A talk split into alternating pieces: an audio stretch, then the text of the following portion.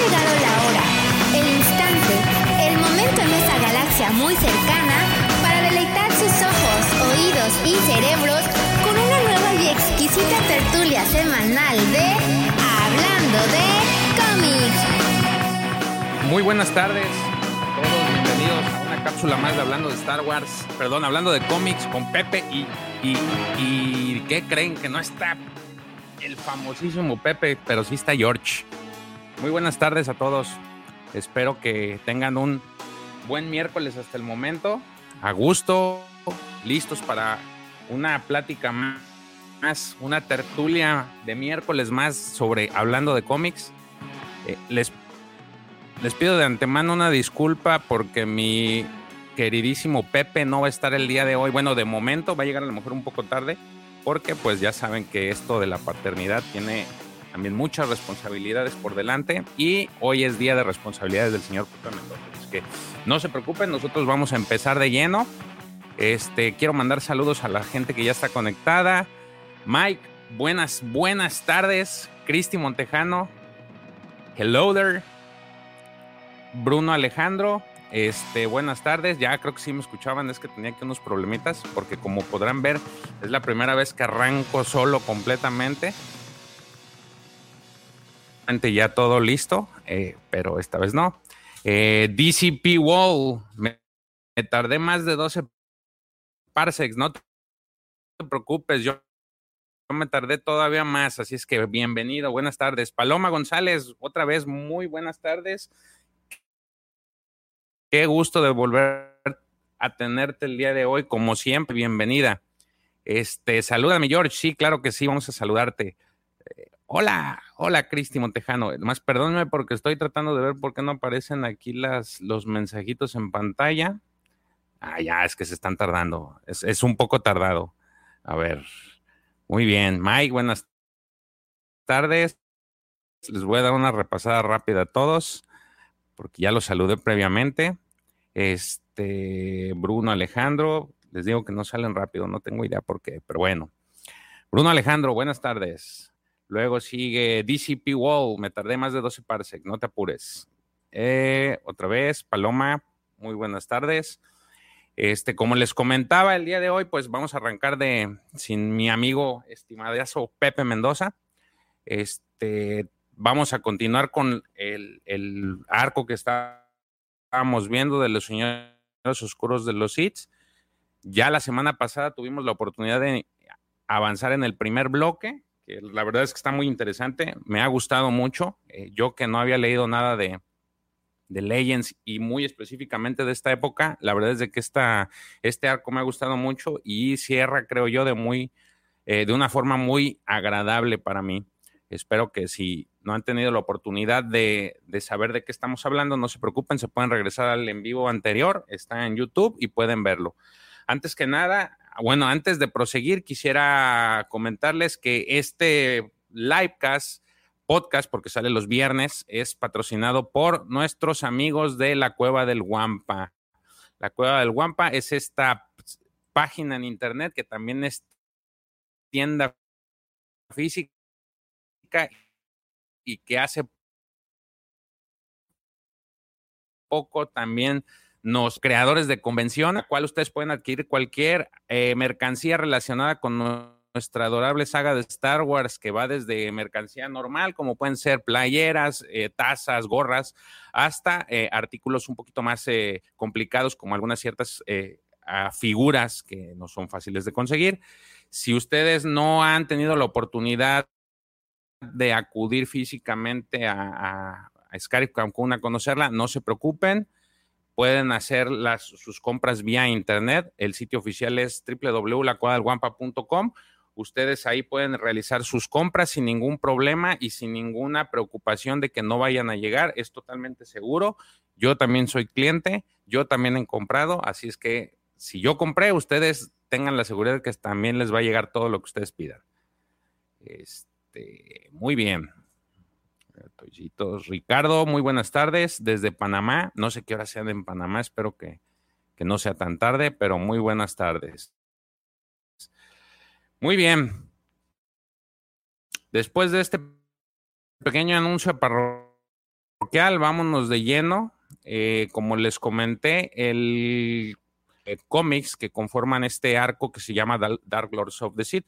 Recordemos que este arco, eh, de hecho, en general, eh, todo lo que es el Tales of the Jedi fue escrito por el ya fallecido Tom Bage. Para quien no lo ubican, Tom Bage ha sido uno de los escritores, pues digamos que más prominentes del universo de Star Wars. Lamentablemente falleció en el febrero pasado, muy específicamente el 18 de febrero. Se hizo uno con la fuerza.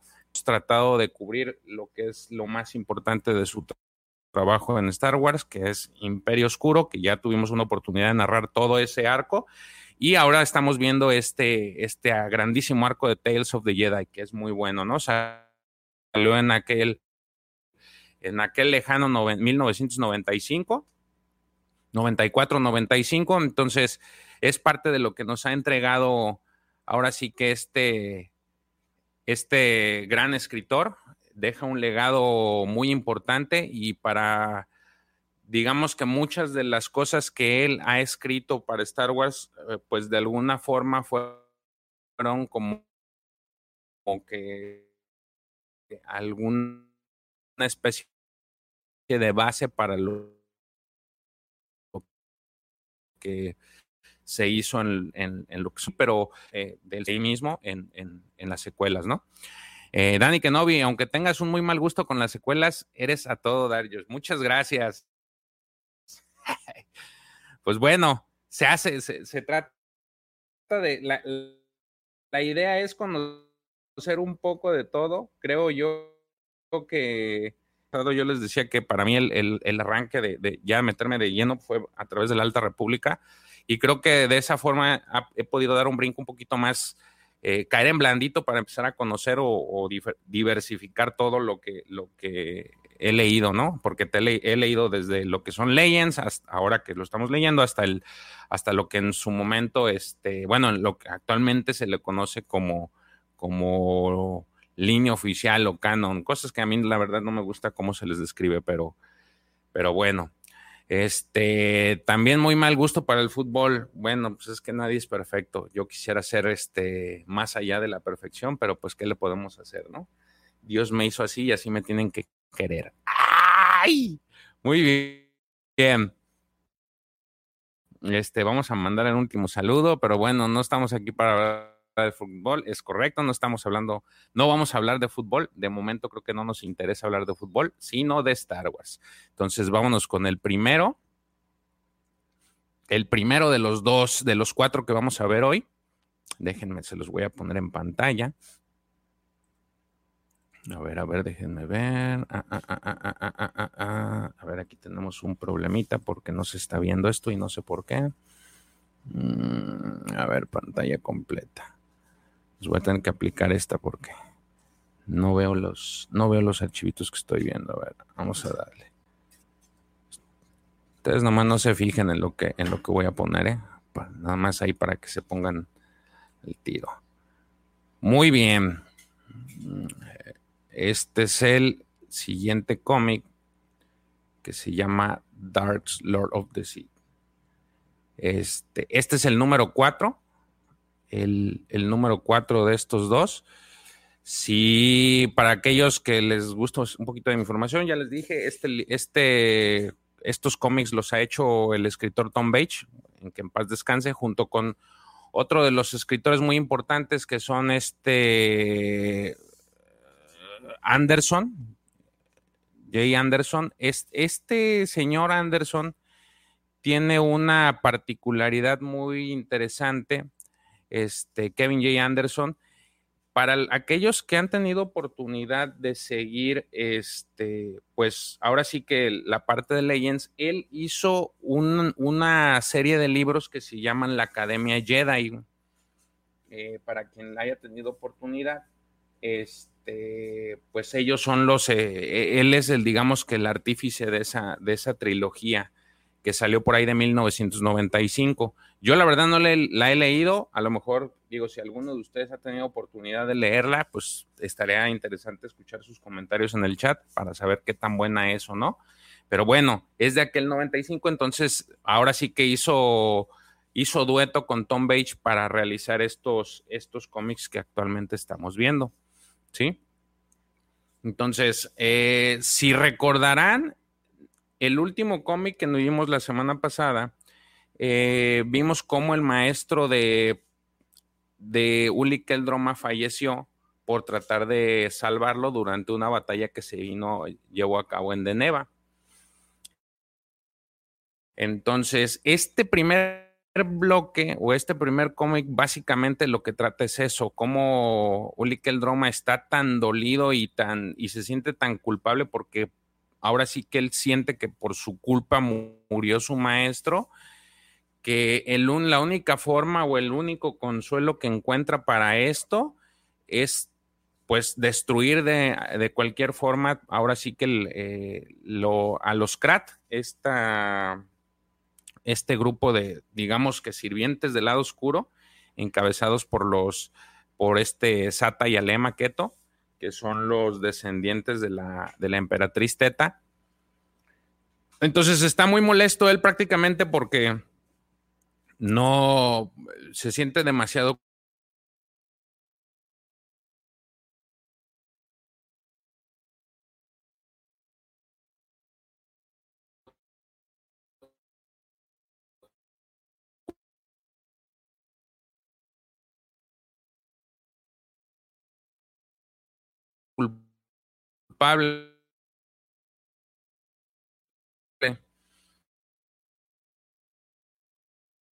Entonces, dentro de lo que él quiere hacer, que esto me parece, se le puede decir de alguna forma, o gente, entes malos del lado oscuro. Entonces, eh, esta es la forma en la que él quiere atacar, que se me hace muy interesante el decir, bueno, pues me voy a infiltrar porque a final de cuentas es, eh, muchos hemos visto y durante el cómic vamos a ver cómo hay muchas alertas por parte de los maestros de que no lo haga, porque es un viaje sin retorno, es un camino en el que ya no hay vuelta atrás. Entonces, esta parte creo que es la, lo fundamental que va a conllevar a todo lo que viene posteriormente en este, en este arco y a, lo que sigue, ¿no? Entonces, por aquí tiene una conversación en la que esta Nomison Rider pues le dice que, que lo piense bien, que eso no le va a traer ningún beneficio, precisamente porque eh, él, e, ella sabe que es un camino sin retorno. Pero aún así él está empecinado en que tiene que ser de esa forma. Eh, por otro lado, vemos en, en Corriban al famosísimo Exarcún, el cual pues ya está, ya está impregnado con el lado oscuro. Recordemos que pues lo salvó Fridon Nat de, de, todas sus heridas cuando se dio este derrumbe en el templo en Corriban. Y ahora sí que es como que le, le le firmó el alma a, a Freedom con tal de que pues él se salvara, ¿no? Aquí hay un detalle, si ven en la viñeta, vemos el rostro de Freedom y vemos las, las garras o la cicatriz que le dejó su, la, su compañera Padawan que, que, estaba junto con él y el maestro Bodo. Eh, lo que va a suceder aquí, pues es prácticamente que está buscando, es, siguiendo rastros, eh, él decide viajar de Corriban hacia un planeta que ya conocemos mucho y que es Yavin 4. Eh, si nos han seguido durante todo este viaje que hemos tenido de Tales of the Jedi, recordaremos que aquí terminó el, arco de la emperatriz Teta, eh, terminando con Naga Sadu, eh, llegando a Yavin 4 y haciendo este, pues decidiendo que ahí iba a construir su imperio. Entonces, aquí es precisamente a donde va. Miles de años después llega aquí. Y ve a lo lejos, pues bueno, se ven las viñetas como hay una, este, esta, estas bestias que realmente son lo que se le conoce como la raza Masasi, que es la misma gente que trajo Freedom eh, Nagasado a este planeta. Entonces, él llega prácticamente a la, pues ahora sí que a, a este, a este lugar, ve las ruinas que quedaban ahí de, de, pues a raíz de todo lo que se empezó a construir ahí y escucha a la, vez la, voz de, de en el cual está pues dando la introducción a este planeta y diciéndole que pues hay muchos peligros que, tiene que afrontar, pero pues literal Freedom este ex Arcun no es una persona que, que sea, pues es demasiado acelerada y también es hasta cierto punto soberbio, entonces no le hace caso a, a la, esta voz de, de, de, Freedom, de y, lo, y pues prácticamente lo manda, lo manda a volar, ¿no? Le dice, déjame en paz, yo soy, yo soy ex Arcún y a mí me hacen los mandados. Sin embargo, en, conforme va atravesando el camino sinuoso que hay hacia las ruinas, se le empiezan a aparecer estos guerreros más así, que son literal, parecen bestias con, picos en la espalda y, empiezan a atacarlo, ¿no? Lo que él no creía es que en verdad lo que le decía eh, es que estos, estos entes sí son demasiado peligrosos. No eran muy inteligentes, pero eran muy, eh, eran muy bélicos, muy, muy fuertes y hasta cierto punto utilizaban el lado oscuro a su favor por ahí le empiezan a lanzar unos discos a, a Kun y sí lo llegan a herir. de hecho, vemos en la viñeta cómo le lanzan como si fueran de estos palos de hockey, le, le golpean la cabeza y de repente, este, pues él pierde el, equilibrio, pierde su sable y lo terminan por, le caen encima, le caen a golpes y lo terminan derribando, lo dejan desmayado y en el idioma que hablan, pues les llega ahora sí esta especie de eh, sacerdote. Se acerca esta especie de sacerdote al cuerpo tirado de, de y les dice que pues eh, este era el, la persona que ellos estaban esperando, ¿no?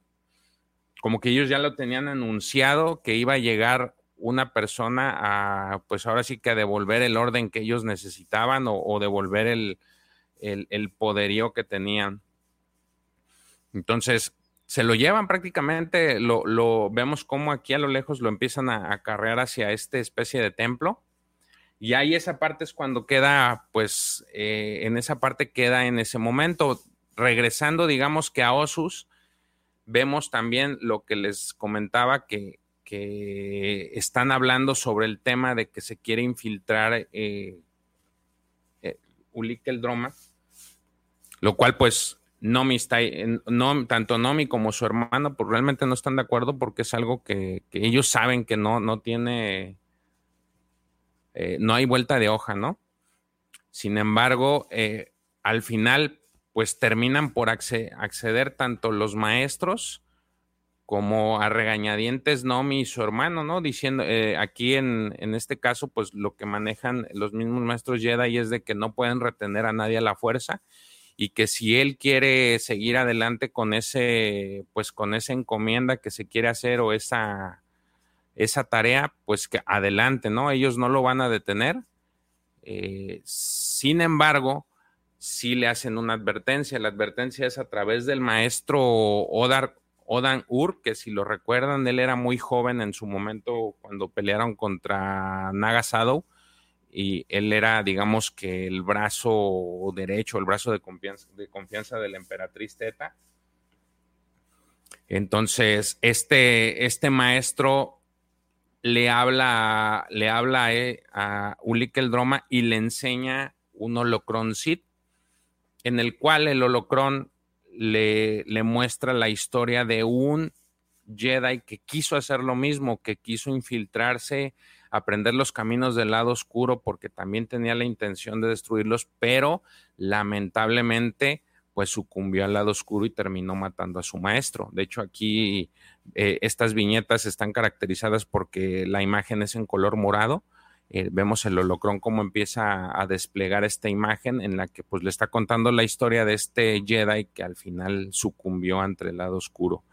Entonces, eh, se enoja un poco Ulik el Droma porque le dice, pues casi casi le dice, en vez de que me estés apoyando, me eches porras, me dices esto y me pones esto, pues no te pases, ¿no? No seas gacho. Y entonces el maestro le dice, pues ahora sí como que fue la advertencia de lo que vas a hacer, adelante, no te, no te voy a, no te vamos a retener, pero eso es lo que puede suceder. Entonces, Ulik termina por irse, se, este, se va, por ahí se lamentan sus hermanos, su hermano es el que más se siente pues mortificado. Y de hecho, el típico, la típica frase que vemos siempre, tengo un mal presentimiento, se la hace, se la hace saber. Y pues al final se funden en un abrazo y de todas maneras le dice, pues órale, este, no te voy, ya no te voy a detener. Entonces lo abraza, se va con, se va acercando a la nave que va a utilizar y también eh, lo aborda Nomi Rider con su hija. Y aquí también es otro, otro detalle que vemos distinto a lo que nos han manejado en lo que son las, las pues la, la, las secuelas y las precuelas es esta parte del, del, afecto, ¿no? Este, se supone que los Jedi tenían prohibido este, este tipo de sentimientos afectivos y aquí vemos cómo en ese momento Nomi Rider le da un beso a Uli Keldroma y hasta ella se siente un poco mortificada porque recuerda hasta cierto punto a su esposo, que recordemos que su esposo también era un, un usuario de la fuerza, era un, un, este, un Jedi y aquí en ese momento parte, ¿no? Vemos a Numison Rider y a Bima cómo están llorando porque se acaba de ir y los acaba de dejar. De ahí, de ahí damos un brinco otra vez a Yavin 4 en la que tienen amarrado, ahora sí como que en una especie de, dentro del templo, está amarrado este Exarcún, este templo Sid del fuego como se le conoce, lo tienen amarrado porque este, pues como que lo van a, lo van a utilizar para una especie de ritual. Lo que no contaban es de que pues realmente Exarcun es demasiado fuerte eh, y en el ritual pues empiezan como que a agarrar de estas especies de amuletos y los empiezan a montar a una especie de figura de piedra y en eso pues entre toda la magia así que están haciendo, como que se activa, se activa el templo y de repente sale una bestia, una bestia enorme que pues no tiene ni forma ni, nada. Este, esta bestia pues empieza a hacer a lo grande, enorme, ¿no? Y, de hecho vemos cómo hay una multitud alrededor de esta especie, de este templo, como si fuera una especie de, pues no sé, de área de, de, pelea, un una especie de, este, de ruedo en donde echan a la gente. Aquí hay algo curioso, son las cruces en las que estaban, este, que están plagadas a todo alrededor de, del templo, lo cual es un detalle que a mí se me hizo muy curioso ver cómo estas cruces eh, rodean toda esta área.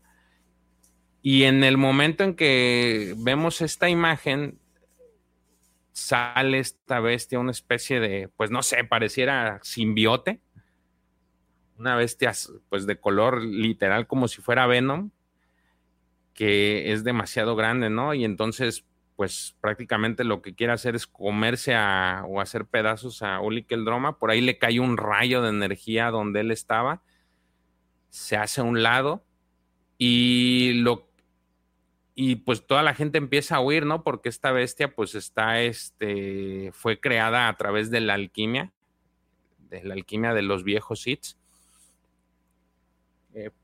Mencionan ahí que Nagasado fue un mago de un mago Sith de pura sangre y él empezó a hacer experimentos eh, aquí utilizando la alquimia. Eh, la ventaja que tuvo es de que como era él solo, no había nadie que él no molestara, entonces él podía hacer y deshacer como él quisiera su el uso de la magia. Entonces creó esta bestia que se supone que iba a acabar con todos los con todos sus enemigos eh, al llegar aquí, pues eh, llega este punto y es el momento en que lo tiene que encarar, ¿no? Va, a encarar Exarcuna a, esta bestia. Eh, de ahí lo que pasa, pues prácticamente esta parte la, se brinca de regreso ahora sí que al sistema de Emperatriz Teta, porque en ese momento ya llegó este Uli Droma al lugar. Te narran un poco cómo está la situación de, del planeta bajo, el reinado de los, Krat.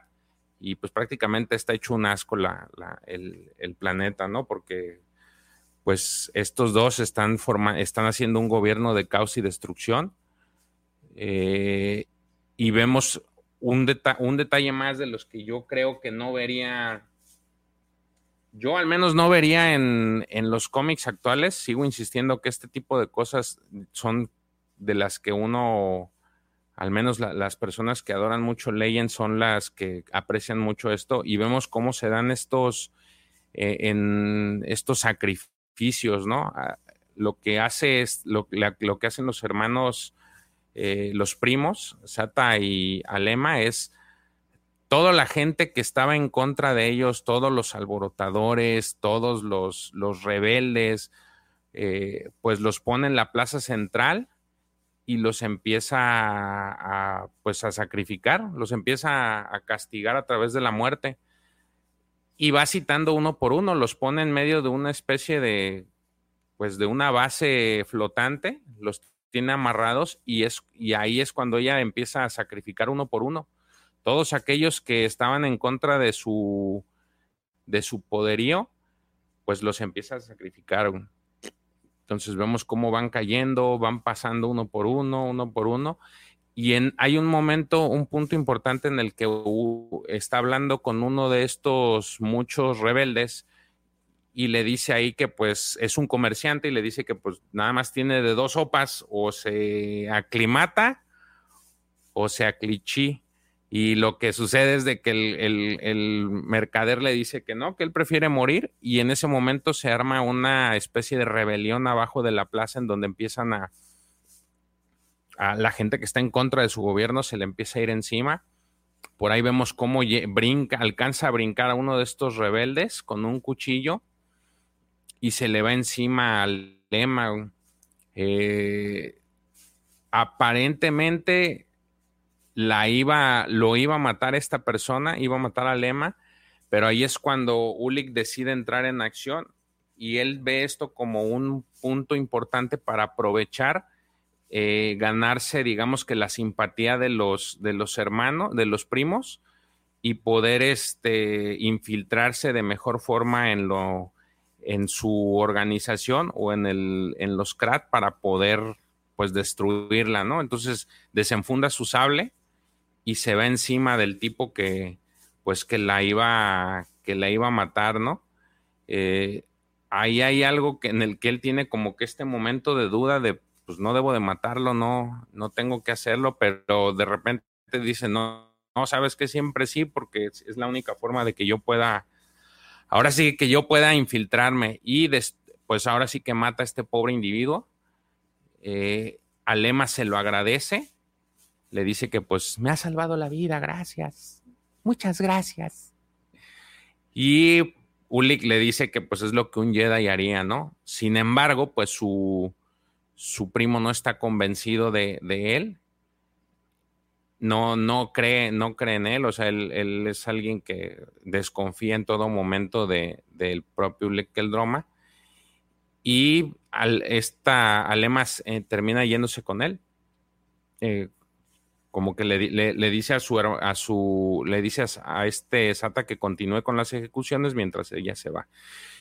Entonces, ahí esa, ese es, digamos que es, es ya hay como que se gana la confianza y ya de repente, pues nos regresamos otra vez allá bien, en donde ya están a punto de echarse al plato a Exar Kun.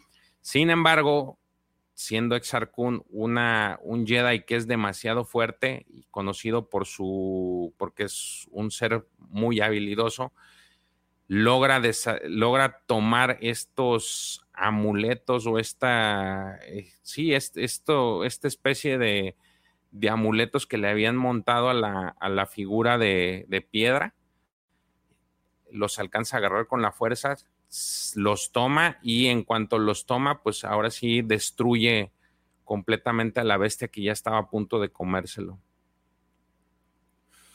Entonces, esa parte, pues los destruye, eh, destruye a la bestia esta completamente, vemos cómo utiliza como si fuera, se, me figura este, esta parte como si fuera el brazo de Iron Man, su, con la que dispara él, Iron Man, sus, sus, rayos, porque literal es un guante, pues es parte de un guante y con ese empieza a, destruir a la bestia que en ese momento pues lo estaba atacando. Y ahí es cuando ya definitivamente se mete eh, dentro del lado oscuro, ¿no? En, eh, justamente en ese momento él todavía estaba como que dudoso de querer seguir con el tema de, del lado oscuro, no estaba nada de acuerdo, pero llegado a ese punto, pues inevitablemente cae en las manos ahora sí completamente de, de la oscuridad y es cuando utiliza este, este amuleto y este guantelete, por decirlo de alguna forma, y termina destruyendo a la bestia que lo, que lo venía, pues, que, se lo que lo quería echar al plato, ¿no? Al final lo destruye, eh, destruye, pues, inclusive a varios de los de los Masasi que estaban ahí y eh, pues prácticamente él se queda encima de la bestia. Vemos como hay una, hay una viñeta muy interesante en la que se ve a lo lejos él eh, montado encima de esta, de esta bestia de la oscuridad y vemos como muchos de los Masasi le celebran. Eh, algunos vemos que hasta se hincaron para como que para venerarlo porque pues, saben que él es el elegido. Entonces, sin embargo, aquí pasa algo curioso. Eh, Nat pues estaba muy contento de que iba a empezar a, trabajar con él y entre, entre los comentarios que vienen ahí, hace uno en el que dice que ahora sí ya va a poder tener la forma de regresar a, en vida. Eh, y de hecho le hace un comentario muy específico que le dice, hijo mío, ahora sí comenzaremos el trabajo de alquimia de manera que pueda renacer en un nuevo cuerpo. Y eso le enoja mucho a Exar Kun y cuando, le, cuando él le contesta que pues él no es su hijo y que ya se cansó de que le esté sirviendo de guía y que lo esté probando porque no necesita el pruebas. Y lo que va a hacer a continuación, pues es lo que termina con la vida de, o esta vida mística o esta aparición de Fridonat, y es destruirlo. Así es, este, como queda este, eh, pues lo encara, encara este espectro, por decirlo de alguna forma, y termina destruyéndolo. Entonces, ahí es cuando ya decide, pues, él controlar su vida y es lo que queda para, ahí es como termina el, primer, digamos que el primer, este, este, este cuarto número, ¿no? Déjenme enviar saludos, espero que les esté agradando. Este, verdad que sí, pero yo chido, yo lo sé que soy chido, gracias. Dark Cannibal, saludos, George, la guampa jauría que nos acompaña. Qué bueno que están, estás aquí, Dark Cannibal, un saludote, un gusto. Por aquí creo que también vi a Mandalor. Mandalor, qué guapo muchacho. A no me chives. Aquí de rapidín pasando a saludar, los vemos en diferido. Muchas gracias, Mandalor. Este, Rock Band Session, buenas tardes. Yamil, buenas tardes. Este, un gustazo que estés de nuevo aquí escuchando ahora sí que la transmisión de hablando de cómics con conmigo, porque Pepito ahorita, ahorita llega, Pepito, esperamos que llegue a tiempo. Entonces, ¿Cómo ven? ¿Les parece? ¿Qué, les parece? Yo aquí tengo muchas, muchas cosas interesantes que me gustaron. La primera es esto de las bestias eh, utilizadas por la, hechas por la alquimia, que es algo que muy característico de los hits. Eh, Star Wars Cusco Collection, saludos desde Perú. Muchas gracias, Star Wars Cusco Collection. Bienvenido. Eh, otro tema es eh, este de, me gustó mucho lo, cómo lo manejan, de que me voy a intentar infiltrar para destruir desde adentro la gente, cómo lo manejan. Y la otra parte es lo que yo les decía, lo del tema del afecto. Aquí vemos, hemos visto durante todo este, estos arcos, desde que los empezamos, como si hay en esta era, pues los Jedi no tenían, digamos que esa restricción del, del afecto, porque por ejemplo, Nomi Son Raider estaba casada, este, y aquí vemos cómo se vuelve a enamorar de Ulick el Droma y hasta cierto punto es permitido. Igual teníamos a la pareja que, que acompañaba a Exar Kun, los otros, los otros alumnos de su maestro Bodo, que también tenían una relación sentimental, ¿no? Entonces creo que es algo que, que, que diferencia mucho de lo que vemos actualmente. Giovanni, muy buenas tardes. Qué bueno que estás aquí. Bienvenido. Hace rato que ya no te veíamos conectado, así es que eres bienvenido. Eh, Dark Aníbal, hasta que supe algo de Exarcun y el Drama, con razón son caros, sí la rifan. Fíjate que me han gustado mucho lo, como yo no, yo tampoco había leído hasta apenas. Eh, son muy buenos personajes. Ah, platicamos la semana pasada que, que, llegó a salir una versión para los que coleccionan figuras de estos dos en un comic pack. Eh, estos comic pack recordarán que pues es, eh, te venden la, es un cómic y vienen dos figuras y justamente vienen las dos figuras, las de Exar Kun y de Ulik el Droma y son de las de, de, esa línea, son de las más caras que hay. Yo eh, les comentaba que ahora que fue el evento, lo estaban vendiendo, si mal no recuerdo, en 16, 17 mil pesos el, el, paquetito, lo cual pues sí es un, es un costo considerable, ¿no? Me, me dio mucha risa cuando, porque estaba el profe al lado mío y preguntó, pregunté por el precio y el profe dijo, no, pues para dejar un riñón ahí, ¿no?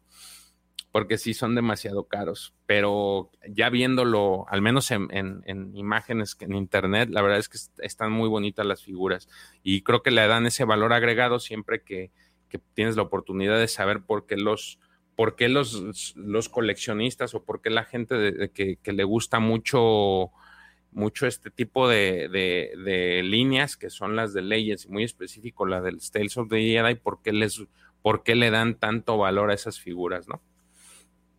Este. Dice, ya salió la nave, Kiwi también. Ah, esa no sé, ahorita no, no, sé qué sea Cannibal, a ver si me puede, no, no, no le entendí.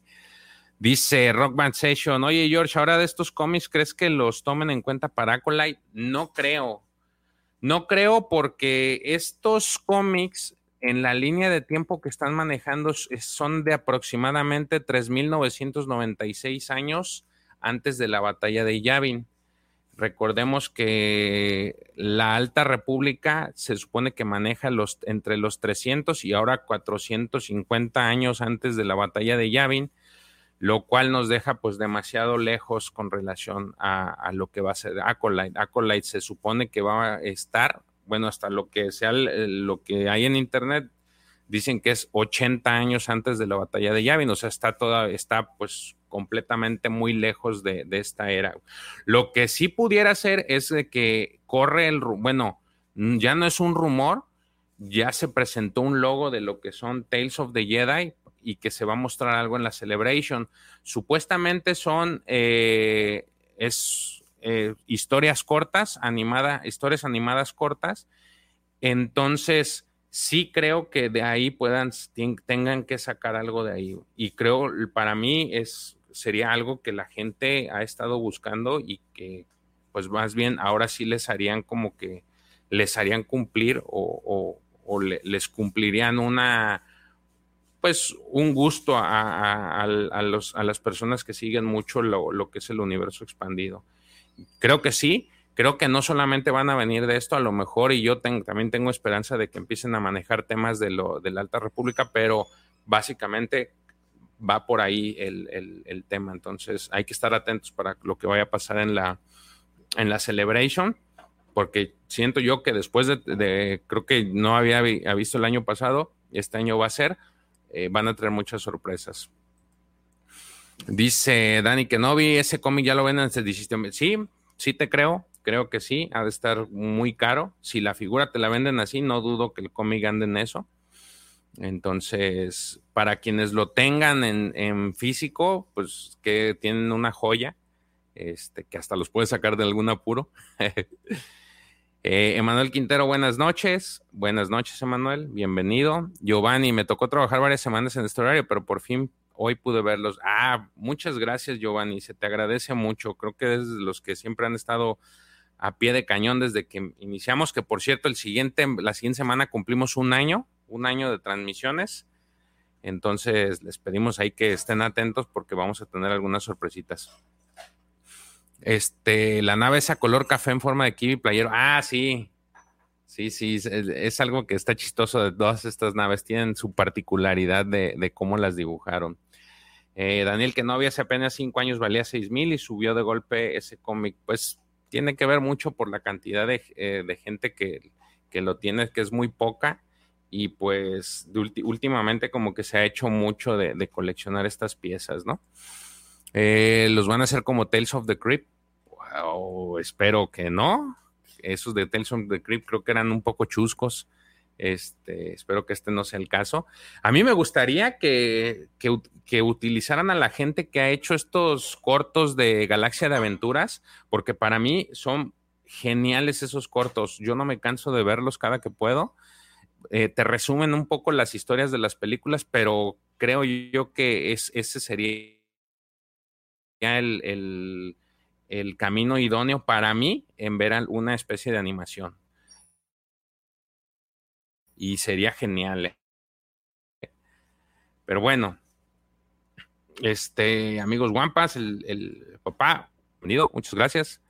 Este, y vamos a dejar el último para ahorita seguir con el siguiente. ¿A poco ya es un año? Me, ha parecido poco el tiempo. Sí, fíjate, ya llevamos una. Bueno, técnicamente arrancamos un 27 de mayo, pero el 27 de mayo obviamente cae en viernes. Entonces lo vamos a recorrer al día 25. Fue el arranque en el que empezamos ahora sí con esta travesía de cápsulas de supuestamente 15 minutos, que ya no fueron 15 y luego fueron dos horas y luego dos horas y media, y ya las hemos tratado de estandarizar para no, no cubrir tanto tiempo. Pero bueno, vámonos con el siguiente cómic. El siguiente, el siguiente es el número 5. Se hace llamar Secretos de los Sith. Se me pasó decirles que el anterior se llama Dead of Dark Sith. Eh, tienen su propio nombre. Este, en este caso, este se llama los The Seed Secrets o los secretos Seed. Salió en febrero 14 de 1995, o sea, ya tiene bastante tiempo. Eh, los, ahora sí que quien se encargó de los dibujos se, llama Chris Gosset, las tintas fueron Mike Barreiro y colorista Pamela Rambo. Y el cover, o sea, la cubierta principal la hizo Hugh Fleming. Este es el número 5. También recordemos, esto se, narra en, los años 3996, antes de la batalla de Yavin. Y otra cosa es de que fueron publicados por Dark Horse. Eso pues creo que ya lo sabemos. Este, entonces, aquí está. ese, es el, ese es el que sigue. Vamos a, déjenme les comparto la pantalla. A ver, compartir pantalla.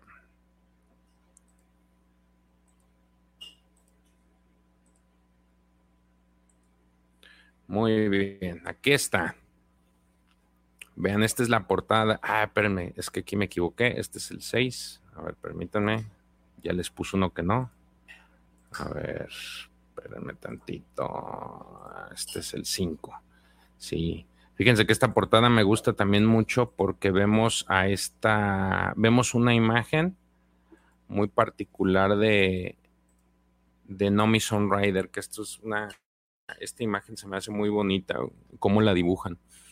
Este, este es el número, como les dije, este es el número 5 del Dark Lords of the Sith. Y vemos ahora sí como que esta Nomi Rider viene con su capa y su sable desenfundado. Y vemos cómo tiene atrás a dos cuerpos tirados, ¿no?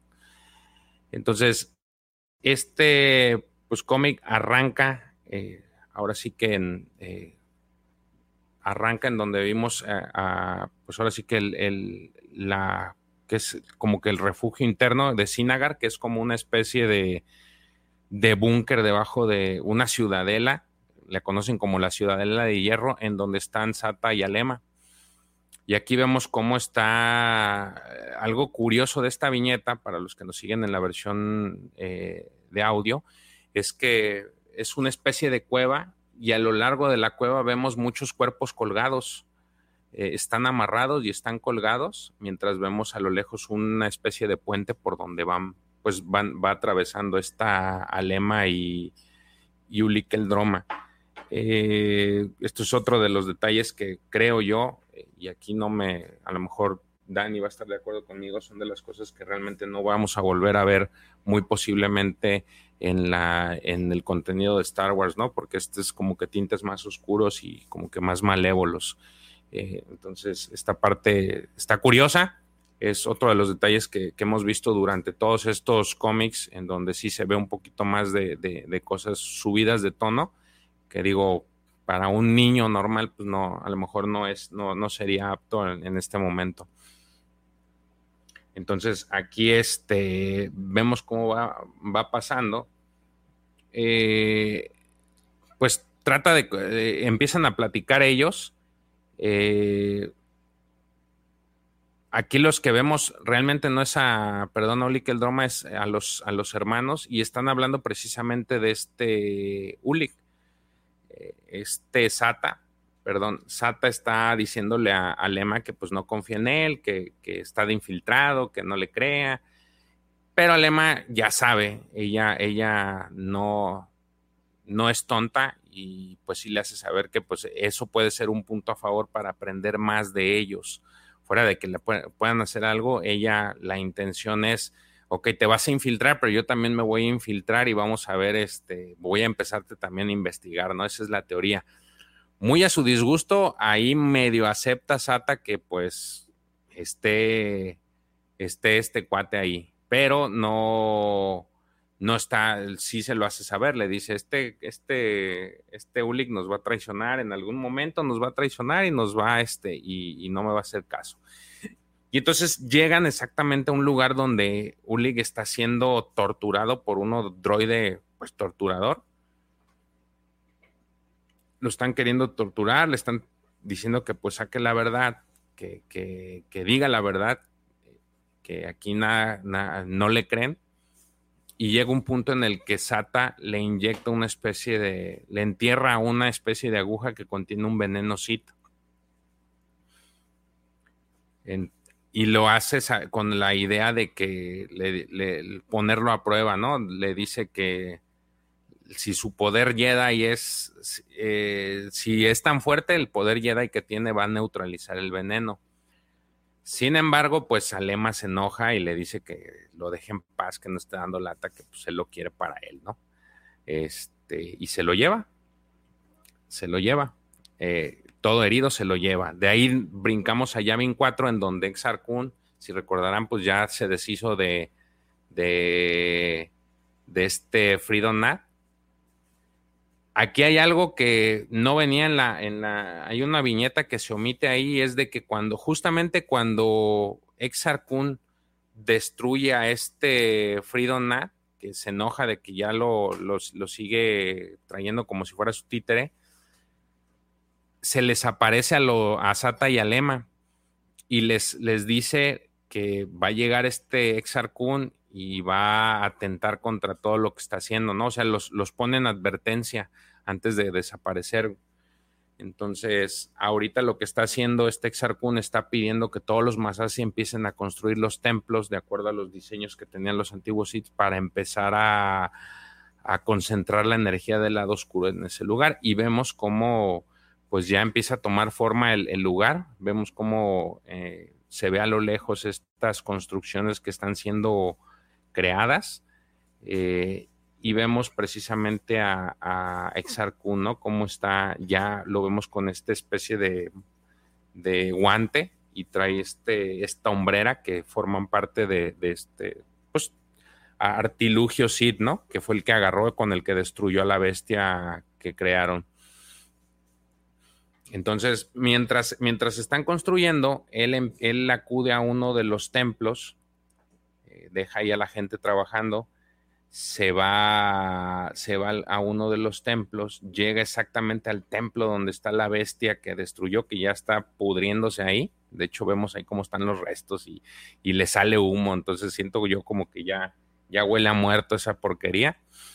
Entonces está ahí, se va, ahí se acerca, se va acercando exactamente al hueco donde, de donde salió la bestia y al adentrarse eh, al fondo de este pues hoyo se da cuenta que llega a un área especial, un área especial que aparentemente ni los Masasi habían podido entrar, pero él sí, y ve la nave, la antigua nave Sith que tenía, este, este Nagasado llega y la ve ahí intacta, ¿no?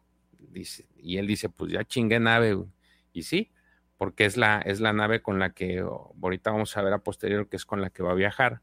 Pero no solamente encuentra eso, sino encuentra una especie de cámara oculta en donde están toda la información de la alquimia Sid, lo cual pues para él es como si fuera regalo de Navidad, ¿no? Porque ya era todo lo que necesitaba y va a empezar a, ahora sí que a aplicarla de, pues, em, leer y empezar a, absorber todo el conocimiento que hay ahí, porque pues ya él está completamente inmerso en el lado oscuro.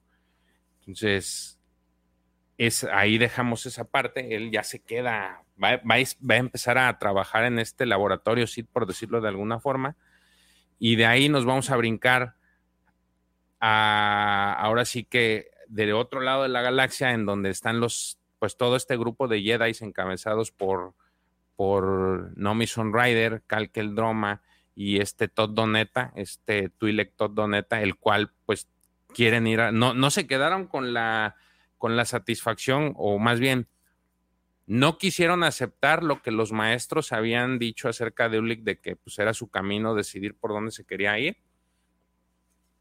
Y de necios dijeron, no, pues vamos a salvarlo, me no me importa lo que él diga, pues por nuestros, nuestra voluntad vamos a ir a salvarlo. Y se van, precisamente van a hacer una especie de misión, de misión suicida de rescate. Bajan por ahí a esta Nomi Rider, les dicen, aviéntenme ahí abajo y yo les aviso cuando necesite ayuda. Y efectivamente, la dejan a las afueras de Sinagar y ella empieza a avanzar hacia, pues ahora sí que a buscar a, a Ulik el Droma. El tema aquí es de que ya no siente, ya no siente su presencia de, de, lo cual pues se le dificulta de alguna forma encontrarlo.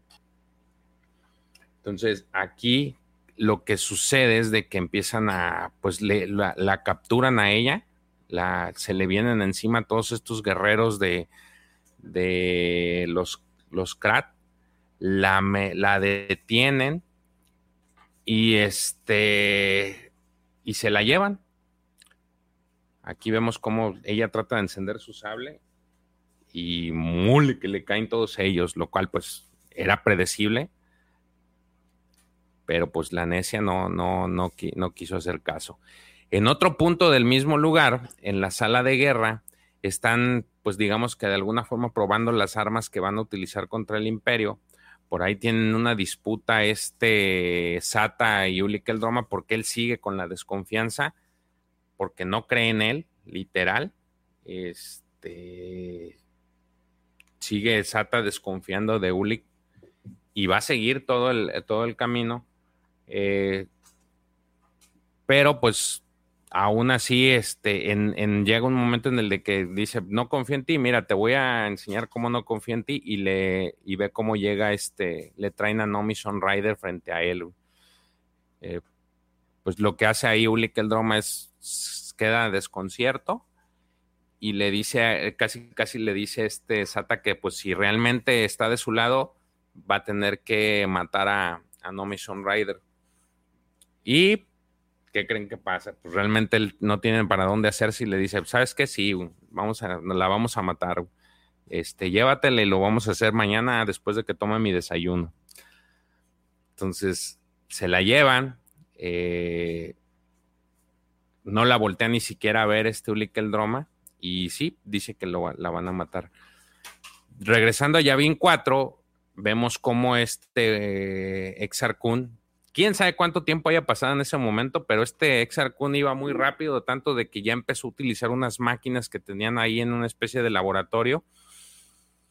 Y pone a una, y se ofrece uno, el sacerdote Masasi del lugar, a, pues a, recibir los experimentos de, de Exarcun. Entonces este cuate, pues en su loquera, empieza a utilizar el, la maquinaria y le, pues ahora sí que prácticamente al momento de que utiliza esto, pues resulta ser que el, sacerdote se vuelve mucho más fuerte. De hecho, aquí hay algo muy interesante, es cómo está amarrado en la máquina este, el sacerdote Masasi y vemos como esta especie de color rojo que tiene como unos cuernos y dientes, parece, no sé, parece como una especie de dragón. Y en cuanto baja la maquinaria y hace todo el tema del experimento, esta especie de punta de lanza, eh, cuando, cuando ahora sí que sube la, la, maquinaria, vemos cómo la bestia efectivamente ya cambió y se volvió más poderosa. De hecho, se ve más, pues trae como una especie de armadura. Eh, trae por ahí los, se alcanzan a ver los dedos que son como dedos metálicos, trae una especie de casco metálico en la cabeza y unas costillas, como unos costillares de, de, metal o de alguna especie de, material. Y vemos cómo está todo desfigurado el, la bestia. Entonces él ve como que ya es un éxito lo que ha hecho. Lo cual pues le beneficia mucho porque dice, ahora sí, ya con esto estoy completo.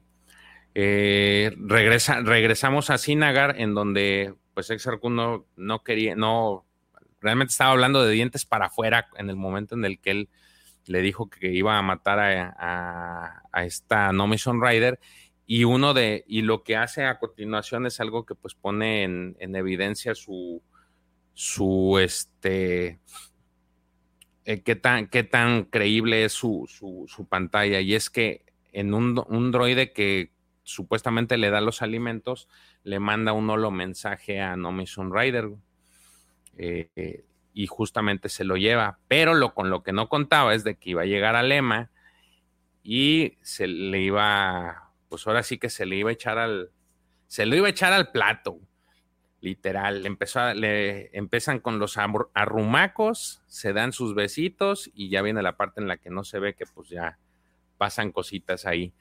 Y el droide se sale bien concha del, lugar, pero es lo alcanza a detener uno de los de los guardias que tenía Sata de infiltrado también para, para ver el comportamiento de Ulik y se da cuenta que el, que el droide trae un mensaje para Nomi diciéndole que pues eh, no tenía por qué haber ido, que su intención es destruir a los hits, pero que necesita que entienda que, que debe destruirlos, pero todavía no es momento porque pues él todavía no reúne toda la información necesaria. Entonces Sata se enoja y destruye el droide y le dicen que este que le lleven a la mujer ante él, ¿no? Y que mande a 20 hombres de este 20 hombres a traer a esta Nomi porque dice que es demasiado fuerte. Y por otro lado le dice que vayan con, con su prima y que asesinen a Ulik el Droma. Él ya estaba completamente seguro desde un inicio que lo iba, que era un traidor y pues ahora sí que se le concedió de que sí, efectivamente era un traidor. Entonces, los, estos asesinos o los guardias van, tal como le dijeron, van un montón a, tratar de agarrar a, a Nomi Sunrider, pero pues Nomi utilizando su, su meditación de batalla hace que todos empiecen a autos automatar entre ellos, empiezan a, matarse entre ellos mismos, empieza la automatación. Se empiezan a matar entre ellos porque pues es bien buena Numi para ponerlos en contra. Vemos cómo se empiezan, por ahí se clavan lanzas, se empiezan a, ahorcar incluso algunos. Y ella sale como si nada de su, de su encierro, toma uno de un comunicador que traían algunos y le habla a, le habla a este Calqueldroma y a Todd Donet en el espacio para decirles, oigan, pues vénganse rapidito porque ya voy a ir por este Uli Keldroma. Entonces, este, pues, ¿qué es lo que sucede? Ella sale corriendo y mientras tanto vemos esta imagen que hasta parece meme en la que esta lema está pues desnuda, acostada, literal está desnuda, este, ya que él se está poniendo el cinturón y la ropa, se me figura este meme que sale tanto en, internet de que, ah, pues estuvo rico, pero pues sigo siendo un Jedi, ¿no? Y en eso salen por la ventana estos asesinos de Sata eh, y empiezan a dispararle a, a Uli Keldroma diciéndole que pues se muera, ¿no? Uli alcanza a sacar su sable, empieza eh, pues empieza a descuartizar a los que van llegando y mientras desde afuera vemos como la nave de, en la que venían eh, tanto Todd Doneta como eh, el Droma llegan a, rescatar a Nomi Rider. Esta nave pues, se hace llamar el Nebulon Ranger. Eh, empiezan a, se acercan a, a, donde está Nomi y pues le, ahora sí que le hacen paro, le cubren para que ella se pueda subir a la nave. Pero, eh, pues ellos como que no quieren, ¿no? Eh, por ahí se les aparece también eh, este SATA, se les aparece enfrente de ellos y vemos cómo, cómo empieza esta, pues vemos cómo los ve a lo lejos, ¿no? empiezan a pelear, por ahí se aparece este Ulik el Droma y encara a este Sata diciéndole que pues ahora sí me las vas a pagar, ¿no? Este, y le, y le, achaca la, le achaca la muerte de su maestro Arca, porque para esto, y esto creo que se me olvidó decirles, cuando mandaron estos droides de batalla a pelear donde estaban los, los Jedi, eh, cuando estaban dialogando sobre qué era lo que iban a hacer con estos primos, eh, resulta ser que estos droides los hizo Sata, él los, él los creó entonces, lo que sucede a continuación, pues es de que lo encara, literal, lo encara este eh, Droma Sata y pues termina asesinándolo, ¿no? No es, no es rival, eh, nunca fue rival Sata para Ulik el Droma, pero por ahí le hace un comentario diciéndole que con, gracias al veneno Sid que le inyectó, ahora él se va, ahora él va a ser de él, ¿no? O sea, este, como que pese a que él esté muerto, ahora sí que ya eh, el, veneno que le inyectó va a empezar a, trabajar sobre su cuerpo y todos esos sentimientos de ira y odio los va a incrementar hasta llegar a un punto de no retorno. Eh, pues se enoja mucho Uli el Droma y pues ahora sí que le da la estocada final su hermano Neta y Nomi lo tratan de, de jalar, pero pues él no quiere, terminan arrastrando a Nomi Rider y terminan eh, pues por partir. Él les decía bien claro que él no quería, pero ahora sí ya está peor el asunto porque resulta ser que con ese veneno ahora sí ya se está, ya se ya cambió toda la modalidad de Ulick el Droma y por ahí hacen un comentario de que ahora sí ya lo eh, ellos mismos entienden que ya no hay vuelta no hay retorno y lo que va a suceder ahorita es que pues ya, ya no hay forma de que regrese a, regresen a Luli que el drama que, que ellos conocían. Mientras tanto, en Yavin, pues lo que terminó haciendo por Exarcur es levantar, agarrar la nave y detecta estos entes extraños que realmente ya es, detecta a Sata y a Lema, que ellos son, traen parte de la, de esto, pues ahora sí que estas reliquias y, lo están llamando, entonces él tiene que, él decide ir para poner orden porque él es el único que debe tener el poder. Y ahí es como termina este cómic, partiendo ahora sí que ex hacia, hacia el sistema Teta para ir sobre Alema y en ese momento pues todavía no sabía que ya no estaba este, este Sata. Así es como acaba este cómic. Déjenme mandar saludos porque creo que ya me quedé muy tarde. Eh, dice, antes que comenten de tomar estos cómics para series, me gustaría verlos en formato de Visions, tipo el capítulo del anciano. Es lo que les digo, aparentemente el, Tales of the Jedi van a ser cortos. Eh, es lo que se ha estado rumorando, son pequeños cortos que yo creo que sería el mismo formato que maneja, eh, que manejaron The Visions. O sea, pequeñas historias cortas en las que van a narrar esta, eh, pues no sé si todos, pero creo yo que algunos pasajes más importantes los van a tratar de resumir en 15 minutos o 20. Este, pues lo cual yo digo que está bien eh, para aquellos que, vuelvo a lo mismo, a los que les gusta mucho estos cómics, para mí es, creo que les van a hacer justicia. Eh, Sé que está, eh, que pues ahora sí que la, dupla Fabro y Filoni están detrás de esto. Así es que sabemos de, de, antemano que pues ellos son muy fans de la saga, o sea, no están tirando a cualquiera el hueso. Y este, y creo yo que si son así, sí van a estar muy...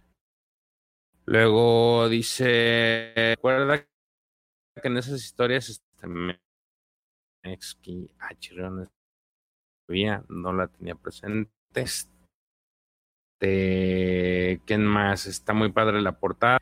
Silvia Pérez. Comentarios, muchas gracias. Eh, bien dicen, son cosas.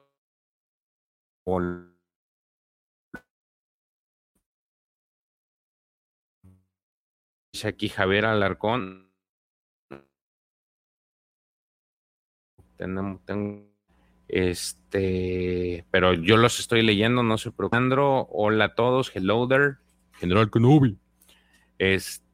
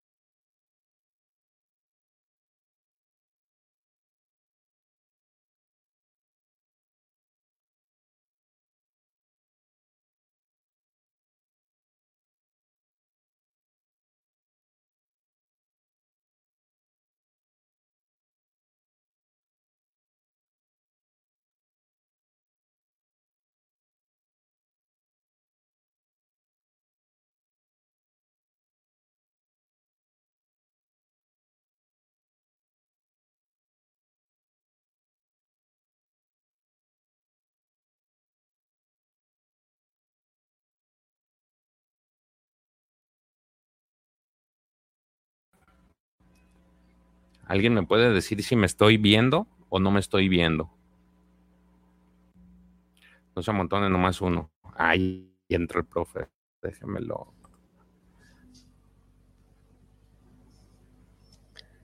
Profe, ¿me ¿Qué ve? tal? ¿Cómo estás? ¿Me escucha?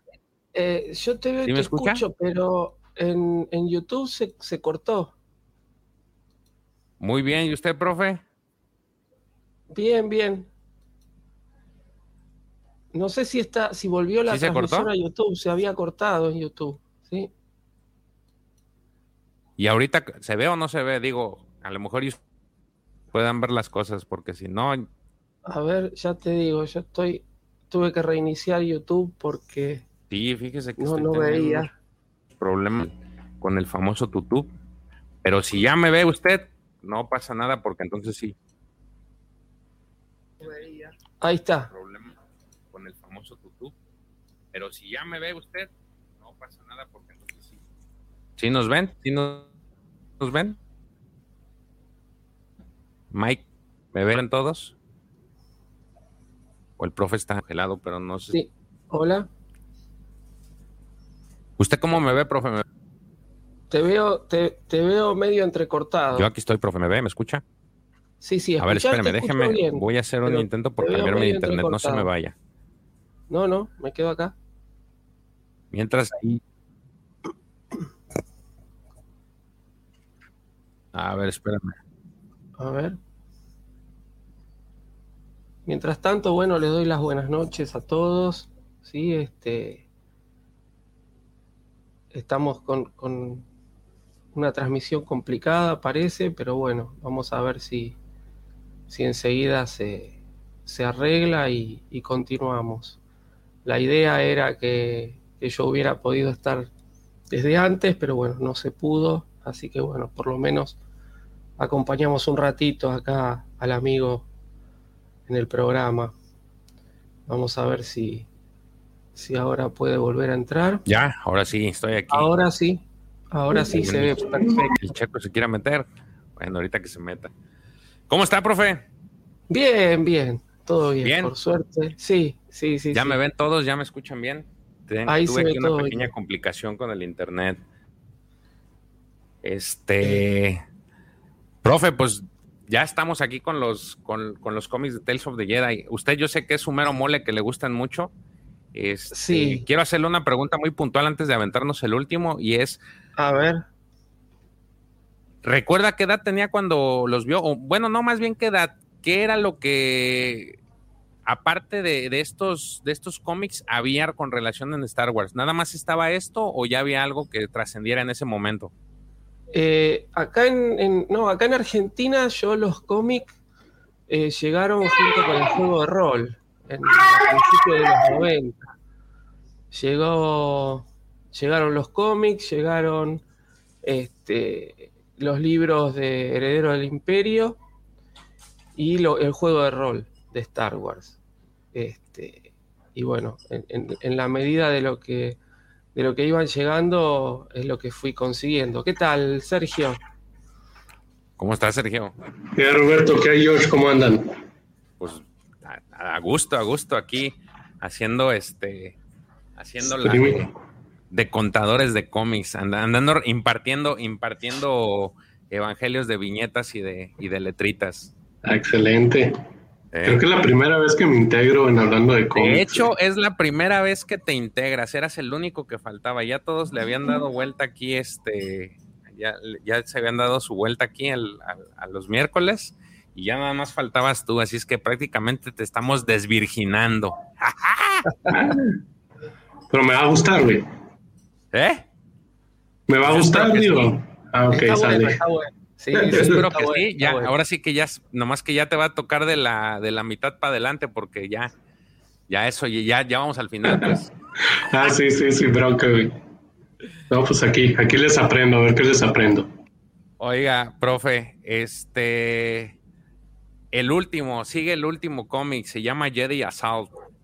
El En- en- último, llegamos para el final, pero bueno. En fechas, este salió el 14 de marzo de 1995.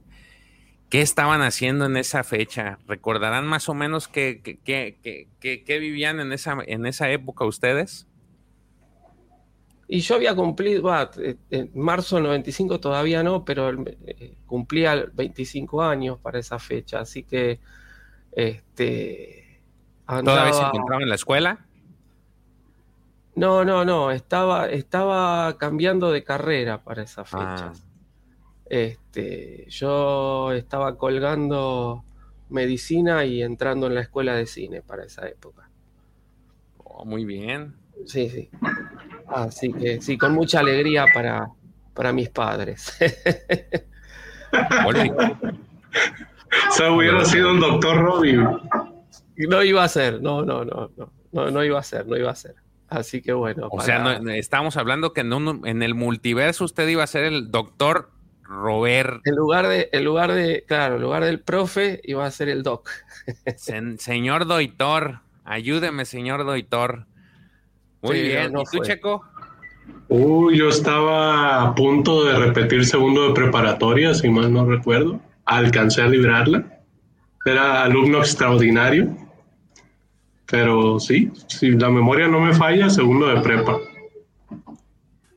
Muy bien, fíjense todo lo que ha pasado Sí. durante este tiempo para llegar ahorita y empezar a platicar de esto que era, pues en ese entonces, digamos que lo mejor que había de Star Wars. ¿Se puede decir así? Eh, sí, sí, se puede decir así. Este, era, era lo único que había, digamos, ¿no? Y no sé si ya para esa fecha eh, se hablaba de, de que estaban, las, porque las precuelas salieron en el 99, salió episodio 1, y no me acuerdo si ya para el 95 se hablaba de que George Lucas iba a, a trabajar en las precuelas. Eso no me acuerdo si fue para eso o fue un poquito después. Pero lo único que había eran esos cómics y, y las novelas. Yo estaba así totalmente desconectado de, de Star Wars, pero sí me acuerdo que más o menos en esas fechas eh, en, México sacaron las VHS de la trilogía original, pero intactas. Entonces me acuerdo que mi hermana las compró y me puse, me puse a verlas con ella y empecé a captar un montón de cosas que de niño no captaba. Yo, por ejemplo, el, el Jedi Mind Trick de Obi-Wan Kenobi, de niño, por aquí, o sea, me pasó de largo y todo ese tipo de cosas las empecé a, ver ya de grande, bueno, grande, ¿no? Tenía, ¿qué? 17, 16 años. Tenés, razón, para esa fecha también se acá también salió la, edición en VHS, una edición horrible. Acá se hizo en. no, sé cómo fue la, edición allá de México, pero la edición de acá tenía un, un horrible este, con muchos errores, errores con, no errores de ortografía, sino errores con los nombres de los personajes, con los nombres de las naves, le habían puesto cualquier cosa. Este, y, bueno, acá medio que eh, ahora sí es como un objeto de colección, ¿no? Porque no, eh, es, creo que fue la peor edición de, de, las películas de la historia. Creo que mi hermano aún las tiene, pero esa parte no me acuerdo tanto, fíjate. Sí, sí, no, nosotros, este, yo me acuerdo que Mariano había hecho un, como una lista de todos los, errores y eran, eran hojas y hojas de, de todos los errores que había, era una barbaridad.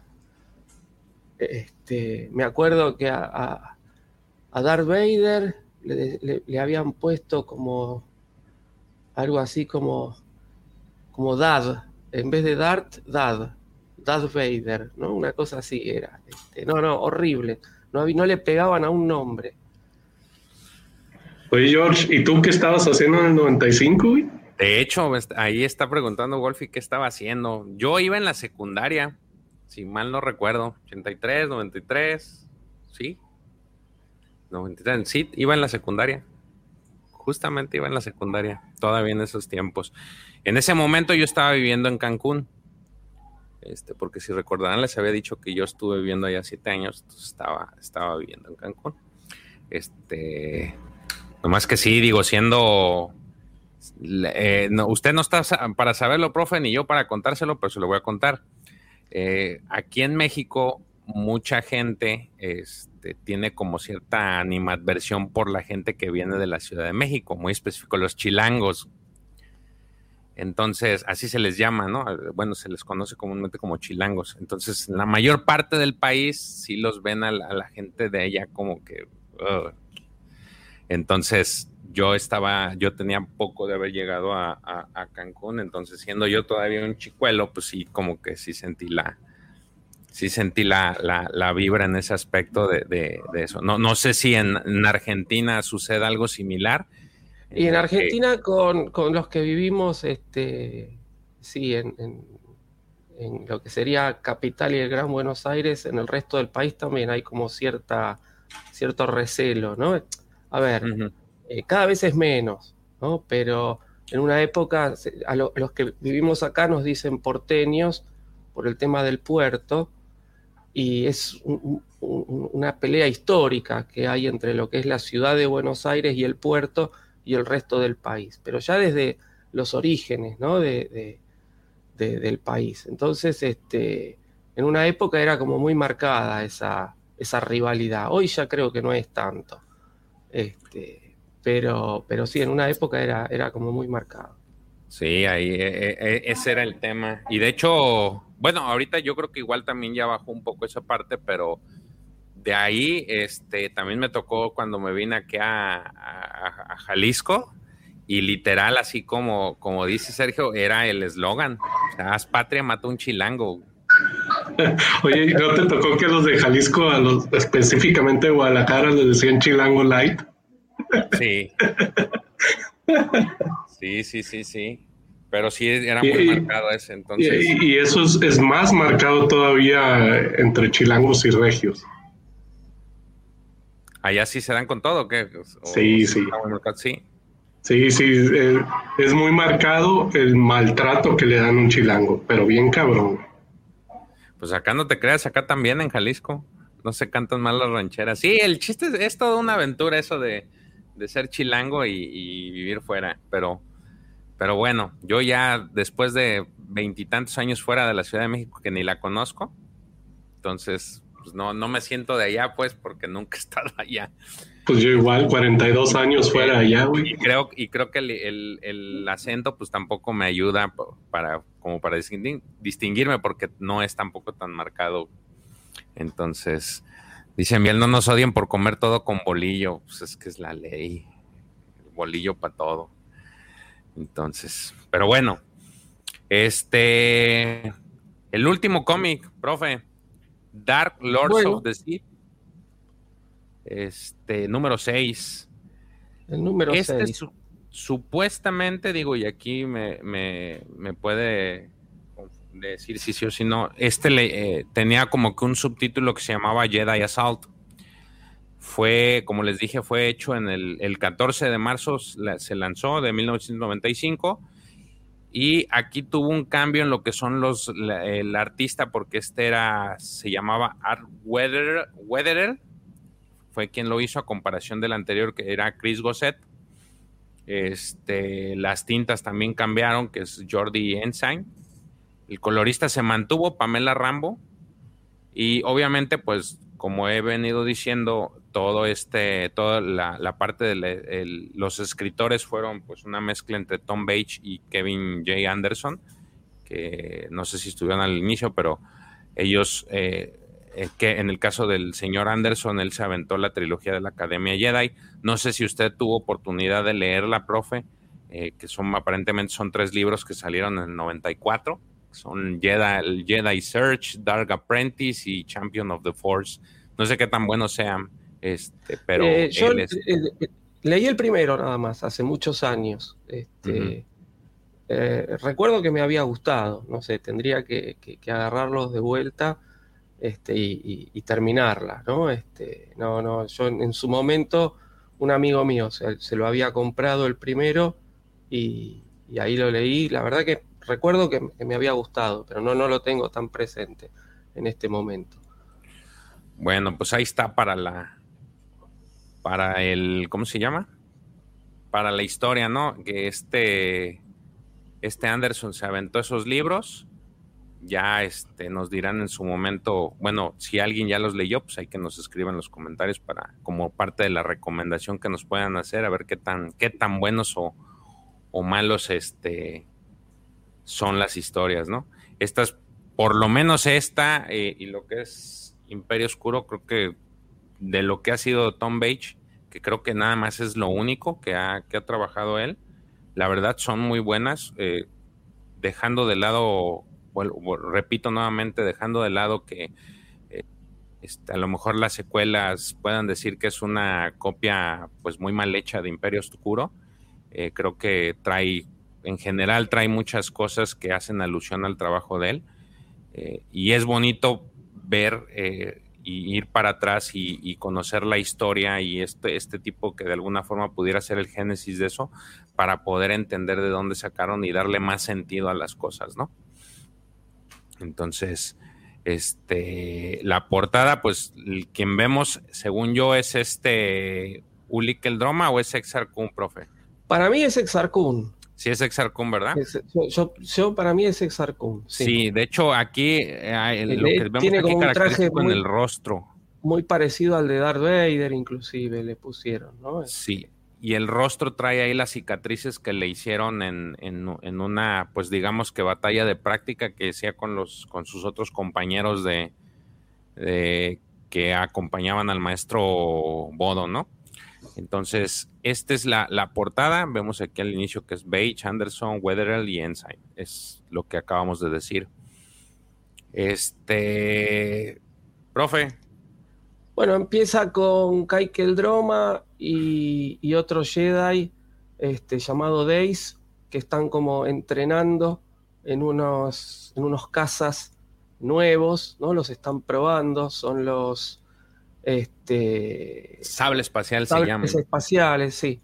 Este, y, y bueno, los están probando, están persiguiendo una especie de, de dron, sería, ¿no? Este, que es esta cosa así parecida a, una, a un pájaro, a un pterodáctilo, lo están persiguiendo y lo, lo, tienen que cazar y se dan cuenta que no son muy buenas, no son muy maniobrables estas naves y este, este Jedi Days se estrella contra una, contra una roca, contra una montaña que, hay ahí, este, y entonces Kai piensa que, ha muerto su, compañero, pero no, él logró saltar antes de, antes de, estrellarse, ¿no? Entonces, este, retornan, ¿sí? Este, Kai lo, rescata a su amigo, retornan al, asentamiento ahí donde están los, los Jedi, este, y nos enteramos que en realidad estaban haciendo como maniobras y viendo por qué la idea era atacar Sinagar y rescatar definitivamente a, a Ulik, ¿no? Entonces, este, cuando llegan, se dan cuenta que han, han aparecido los jinetes con las bestias de Onderon y que las van a llevar para, para Sinagar. Este, y ahí les dicen ¿no? que, los, que los cazas estos no, no son muy maniobrables, que, que, tal vez tendrían que usar las naves que llaman aguijones, que son mucho más pequeñas. Este, y entonces dice que, que, no tienen suficientes naves, ¿no? Este, y, bueno, Dace dice que, él prefiere ir con el nuevo casa, que con la ayuda de la fuerza y demás lo va a poder este, controlar. ¿no? Entonces, este, previo a esto, eh, los maestros que están en, el, en, este lugar lo llaman a, a Kai, a, este, y creo que a Nomi también, ¿no? La llaman.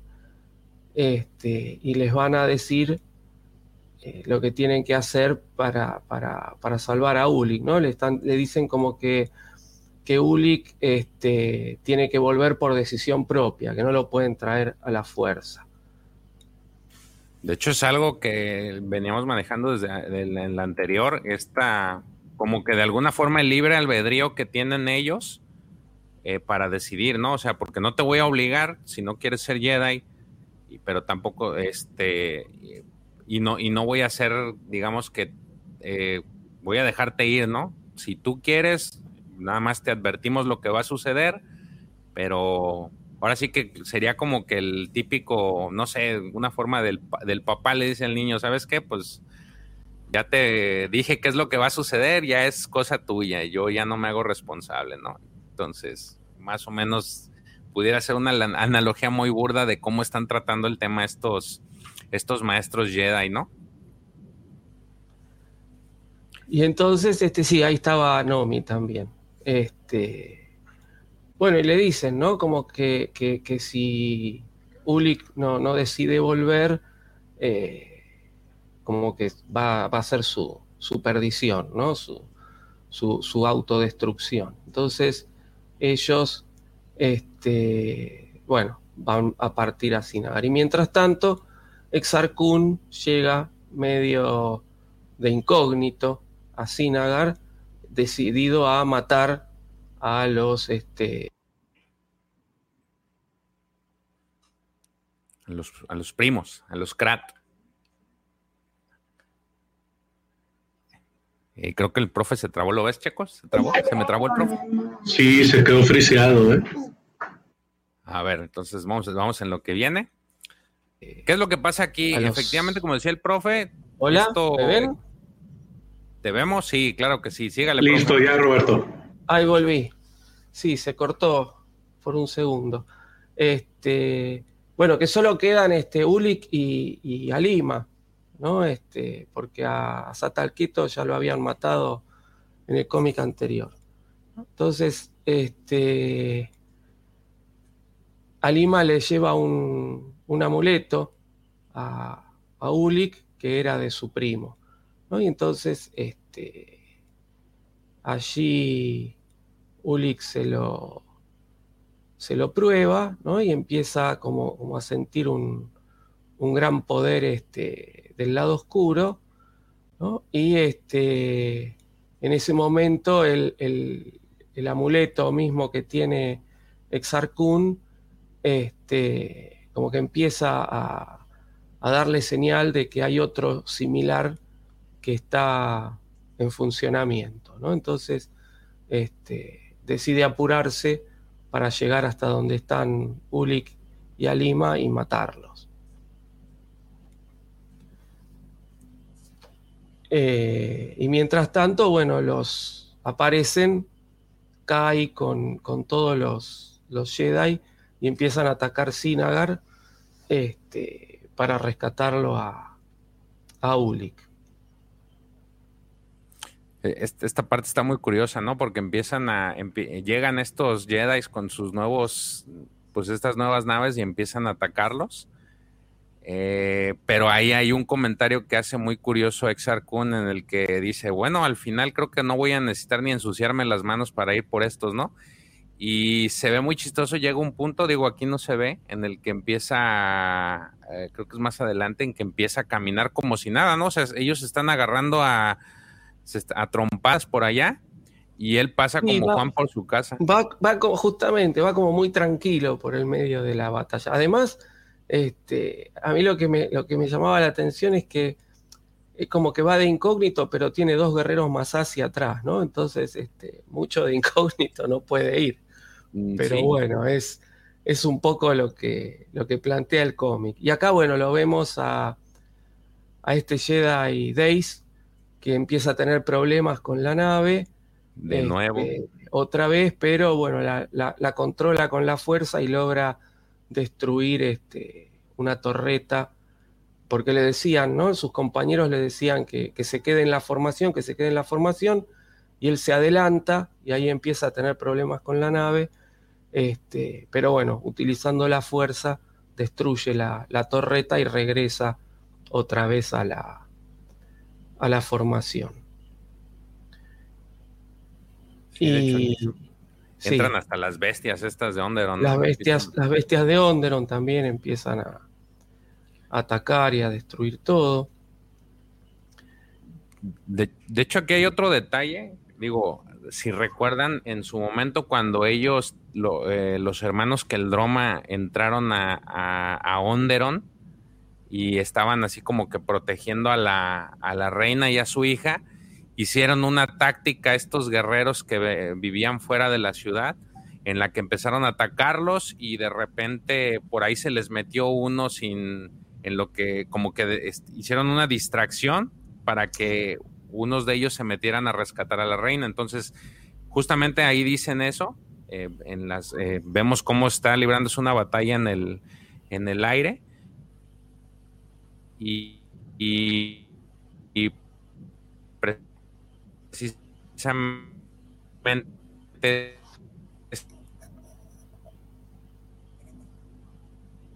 estas bestias de, por el cual entrar y aplican la misma táctica. Pero bueno, ahí, ahí, ahí está esa parte. ¿Qué más, profe? Este. Bueno, bueno, ahí los vemos, ¿no? Están este, haciendo la misma táctica acabas de comentar. Este, y eh, mientras está la batalla, uno de los, de los Jedi, no me acuerdo el nombre, este que, que tiene. Bueno, ahí llegan, ¿sí? Este, y donde está Y bueno, empiezan a discutir, ¿no? Que, no que, que, ven conmigo, que no voy, que sí, que no, que sí, que no.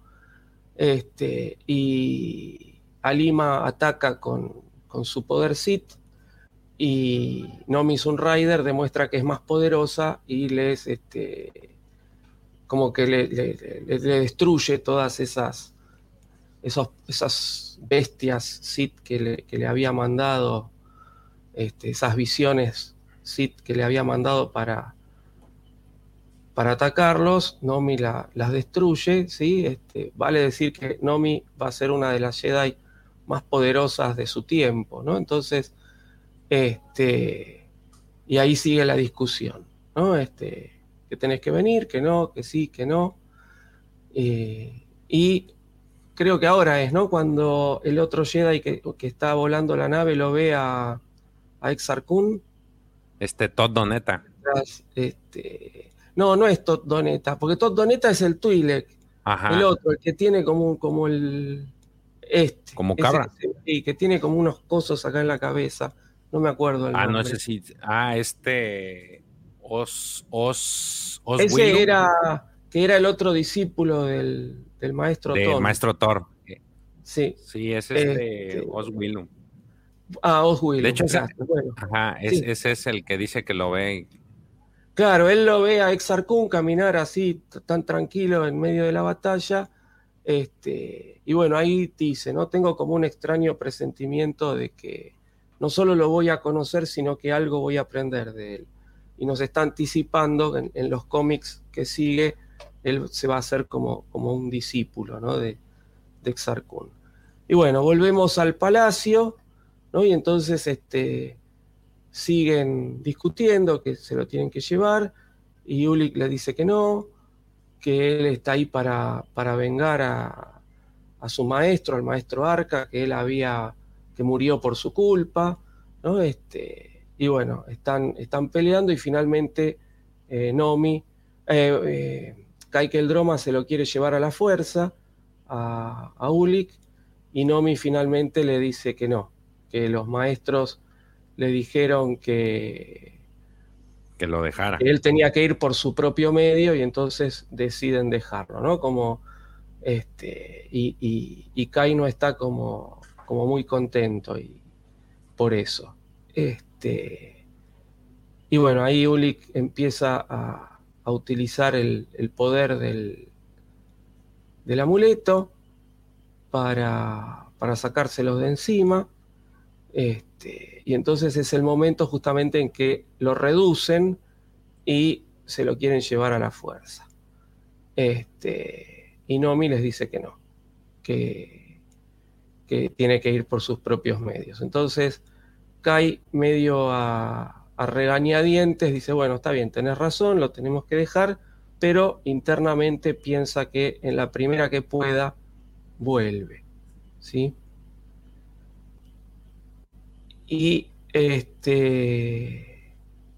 Me parece que me estoy como, como adelantando mucho, ¿no? A, la, las No, de hecho, ahí eh, ese momento es puras indecisiones. Realmente ahí lo que está sucediendo es de que están ahí queriendo lo convencer y Ulik pues no se deja.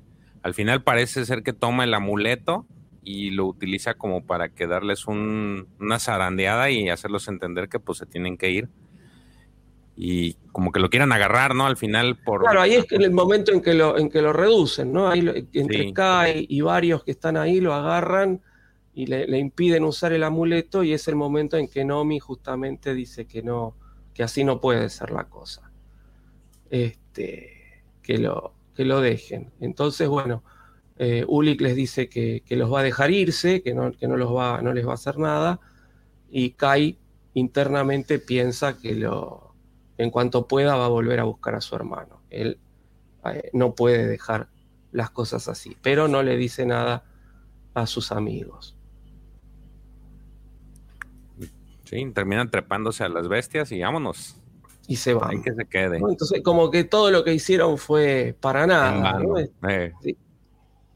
De hecho, por ahí uno lo comenta, ¿no? No, me acuerdo, creo que sí, no sé si es todo neta o, o este eh, el otro, el que, el que dice que no lo, no lo ubica, que al final dice, no, pues oye, todo fue en vano, nomás venimos a, repartir y nada.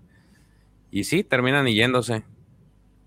Y entonces, este, bueno, finalmente se quedan a Lima con Ulik solos, este, y bueno, ahí se empiezan a besar y llega Exarcún finalmente y empieza el, el enfrentamiento, ¿no? A Lima como que le, le tira otra vez con, la, con sus poderes Sith, como hizo con Nomi, pero este, Exar Kun, que es mucho más poderoso, le lanza como unos rayos y la, la noquea ¿no? a Lima. Y entonces ahí se queda él solo para pelear con, con Exar Kun. Entonces, en el momento de que están peleando, como que los amuletos Sith se reconocen y este, se unen, ¿no? Este, lanzan cada uno la, energía oscura que, tiene y se unen y aparecen este, unos lores del Sith este, que, que les llevan un mensaje, ¿no? Aparecen ahí una serie de, de lores del Sith y el más poderoso, que no, no dice el nombre, este, les dice que bueno, ellos dos son los elegidos para, para restaurar el imperio Sith. Y entonces este, lo, le pone la mano en la frente a Exar Kun y le hace como una marca y lo nombra eh, Lord Oscuro del Sith y después le, le hace la misma marca a Ulik Keldroma y lo nombra como, es decir, no, no usa la palabra, lo nombra como discípulo, una cosa así, se, vendría a ser lo que hoy le decimos el acólito, ¿no? Entonces, es este, ellos dos son los que van a, restaurar la gloria del imperio Sith, ¿no? Y, y Alima se despierta y lo ve sorprendida, este, y ahí queda la cosa, ¿no? Ellos dos jurando este, someter a toda la galaxia en los próximos cómics. ¿Qué te pareció, Checo? Rápido. Perdón, estaba en. Este... Estoy un poco perdido porque obviamente no vi las primeras partes, güey. Y no estoy muy acostumbrado a los cómics, la verdad. Te voy a hacer una pregunta que, que, sí vas a poder responder. A ver. En estos, en estos cómics hay mucho tema, o bueno, hay muchas alusiones al tema del afecto. Lo hemos visto entre primero Nomison Rider, que tenía un esposo y que amaba mucho. Lo vimos entre los hermanos, eh, Ulig y Kalkel Droma lo vemos ahorita con Uli Droma y de alguna forma Nomison Rider y luego entre Uli Droma y esta Alema. Entonces, si ¿a qué crees tú que se, debe, se deba el cambio de ese ideal que se vino dando conforme vinieron saliendo las películas? Madre, sí, esto es previo a, las precuelas, ¿no? Se supone que esto en la historia es mucho previo. Digo, no, no la concepción, porque a lo mejor, bueno, sí es antes de las precuelas. Sí, pues. es, todo anterior, es todo anterior a las precuelas. Pero en la historia se supone que este, que esto es pues 3.990 y moco de años antes de lo que se vio en las, en las historias de la, en la, en la saga de Skywalker. Pues yo lo atribuyo a que si bien Lucas daba su visto bueno, pero no venía de su mente. Pues ya cuando él dijo, ok, yo tomo la historia de nuevo, y ya él quiso imponer eso. No sé, es lo que se me ocurre, Profe, ¿usted cree que a qué se deba eso? es algo muy curioso. ¿Por qué? Se me hace muy curioso el tema de. ah, no, pensé que, pensé que pensé que ibas a, decir algo. No, a ver, eh, justamente eh, para esta época todavía no se sabía nada y de hecho eh, en las historias de, Luke, cuando Luke arma la, Academia Jedi y, los libros que siguen, ¿no? Con todo lo que es la guerra de los Yusambong y demás, Luke promueve el afecto entre, entre los Jedi. De hecho, bueno, él termina casándose con, con Mara Jade, ¿no? Entonces, este, después Lucas este, pone esto como, como que los, los Jedi eh, mm, se tienen como que separar de los afectos ¿no? Porque eso les, eh, les resta o les restaría este, como poder, ¿no? Como que ellos se preocuparían más por el afecto y sería algo, una cosa más como egoísta y no, no podrían dedicarse al altruismo, ¿no? De ser un, un, Jedi, ¿no? El camino del Jedi. Este, no me acuerdo en dónde lo leí, pero hay, han hecho como un texto donde explica justamente que este, los afectos atentaban contra, contra el, carácter del Jedi y por eso lo dejan, ¿no? Como que mencionan que antiguamente los afectos estaban permitidos y después con el tiempo se fueron este, dejando de lado. Y Luke después lo retoma. Creo que es en alguno de los de los libros de. No, no, no, estoy muy seguro, pero creo que en alguno de los libros que habla justamente de la guerra de los Yusambong y que se habla de los afectos y demás, este, ahí creo que lo mencionan esto, que hacen como una mención de esto, ¿no? De que en un principio los Jedi tenían afecto, después lo dejaron de lado y después con Luke se volvieron a, retomar. Este, en la Alta República, ¿cómo toman eso, George?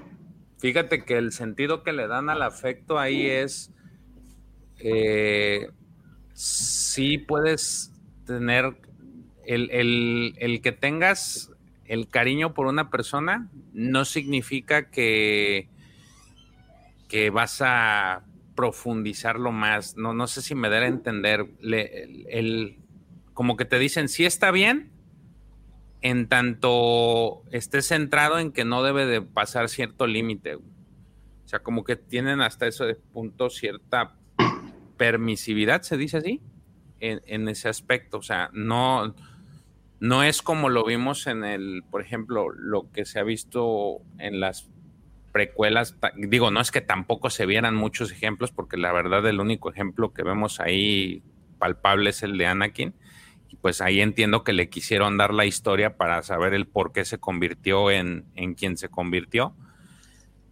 Pero, eh, por ejemplo, hemos visto en, creo que la mayor parte de, este tipo de situaciones se dan en los libros. Me recuerda mucho el tema de que ahorita eh, acabo de leer el de Maestro y Aprendiz. el compita de Qui-Gon ¿no? Exactamente, este Rael Averros. Y ahí, por ejemplo, ves que el cuate este es un mujeriego, por literal, como se dice, es un mujeriego, pero él dice, pues no, no tengo afecto, o sea, yo nada más quiero satisfacer una necesidad y, ya, ¿no? O sea, te dan a entender eso. Pero en la Alta República no te lo manejan así, o sea, digo, no es, no, está prohibido ese tipo, ese alcance de relaciones como las que interpreta este Averros, pero no te dicen que no puedes tener, no te puedes tener cariño por una persona en tanto no cruces como que esos límites en el que digas. Eh, de hecho, en la, en la Alta República, es decir, yo hasta ahora leí dos novelas nada más, ¿no? Este, Pero Abar Chris no tiene así medio una situación, medio histeriqueo con, con no me acuerdo el nombre, con otro. El Sarman. Como un amigo de ella de toda la vida, una cosa sí. así. El Sarman se llama. De hecho, esa relación se ven a lo largo de todas las historias donde ellos salen. Sí se ve ese como que tienen ese, pues se ven y echan chispas, pero nunca pasa de ahí. Pero por ejemplo, el Sarman, digo, y aquí ya les va ahí por ahí un spoiler, el Sarman aplica una de Real, Rael Averros. Este, termina, ahora sí que eh, en una noche de copas, literal, noche de copas, y pum. Este, este, y, en cuanto él se despierta, porque despierta en el cuarto de esta persona, pues híjoles, así de que voy a tener que ir a hacer no sé cuántos sabes María y cuántos padres nuestros para que está, está muy chistosa esa parte que te la narran, pero, pero, pero al final su, amigo, que es el otro, digamos que son tres, es Abar, Abar Chris, este, Elsa Armani y Estelan Guíos eh, al final como que se tienen mucha confianza y el Sarman le va y le, como que le da a entender eso a, a, Estelan de que ya pasó eso y él le dice, bueno, pues ya ni modos, ahorita ponte al pendiente con esto, esto es más importante y ya luego vemos cómo solucionamos eso. O sea, por eso digo que no son tan restrictivos. Creo que es, esta parte me, me, ha gustado porque también no, si bien es cierto que dentro de los códigos que supuestamente existen de los Jedi no está este afecto, yo veo que en este en estos casos muy puntuales y todo el trabajo que ha hecho Bate, porque en Imperio Oscuro eh, también está eso, este, vemos que el tema de afecto como que no es tan no es parte de lo que de las leyes a rajatablas que como que para decir, a ver, en sus libros tienen que escribir esto y no debe de haber esto. Este, y creo que tienen esa libertad. Entonces, desde dentro de lo que más me ha gustado, también he visto algunas referencias, por ejemplo, la semana pasada vi el vi esta nave en la que estaban los, los, los primos, esta Sata y Alema, que se parece mucho al Starlight Beacon. Entonces, eh, creo que esta, eh, eh, esto es otra de las cosas que me han gustado mucho, que he podido yo, que no los había leído, empiezo a ver esas cosas y digo, ah, posiblemente tomaron eso, como por ejemplo aquí Miguel dice, de ahí la creación de los vectores. Y si es cierto, las naves estas que utilizan los sables tienen como que cierta similitud a lo que son los vectores de, de la Alta República. Entonces son detalles que uno no sabe sino hasta que los va leyendo, va descubriendo. Y yo me supongo que ya después en las historias de precuelas, digo, si somos muy perspicaces, yo, o yo como no he leído todo esto, pero a lo mejor va a haber cosas que digas, ah, bueno, esto se parece mucho a esto y lo han de haber tomado de esto, ¿no? Este, que son, son, son de esos detalles que, que es, es, lo bonito de empezar a leer estas cosas porque eh, descubres cositas que te pueden hacer decir, ah, a lo mejor eh, sí es esto y, y después descubres en alguna entrevista o algún comentario, ah, sí, sí me basé en esto para, para hacer esto, ¿no? Entonces, eh, dicen por ahí que para, es bueno conocer el pasado para, para, para entender el, presente, ¿no? Entonces, es, es, son muy bonitos estos cómics, dejando de que son muy oscuros, porque ese es otro tema en el que vemos como si ya es el las historias y las historias y también eh, acompañadas con lo que son los dibujos, podemos ver que sí hay situaciones, por ejemplo, esa parte en la que están colgados los, lo, digamos que estos rebeldes, que están literal colgados en el techo, este, vemos cómo los sacrifican, vemos cómo los Jedi parten por la mitad de la gente, este, todo este tipo de cosas, pues sí son, son más oscuras de lo que veríamos hoy en día creo que ahí no, ahí es otro detalle que, que, que hemos visto que va evolucionando de alguna forma. Y porque están, a ver, nos están narrando una, una historia de, de una decadencia de los Jedi, ¿no? Este, donde vemos cómo justamente está el, el, lado oscuro está volviendo a, a, a ingresar en la galaxia. Entonces, este, un saludo grande ahí, este, nos manda saludos Rock Band, un saludo grande. Este, saludos.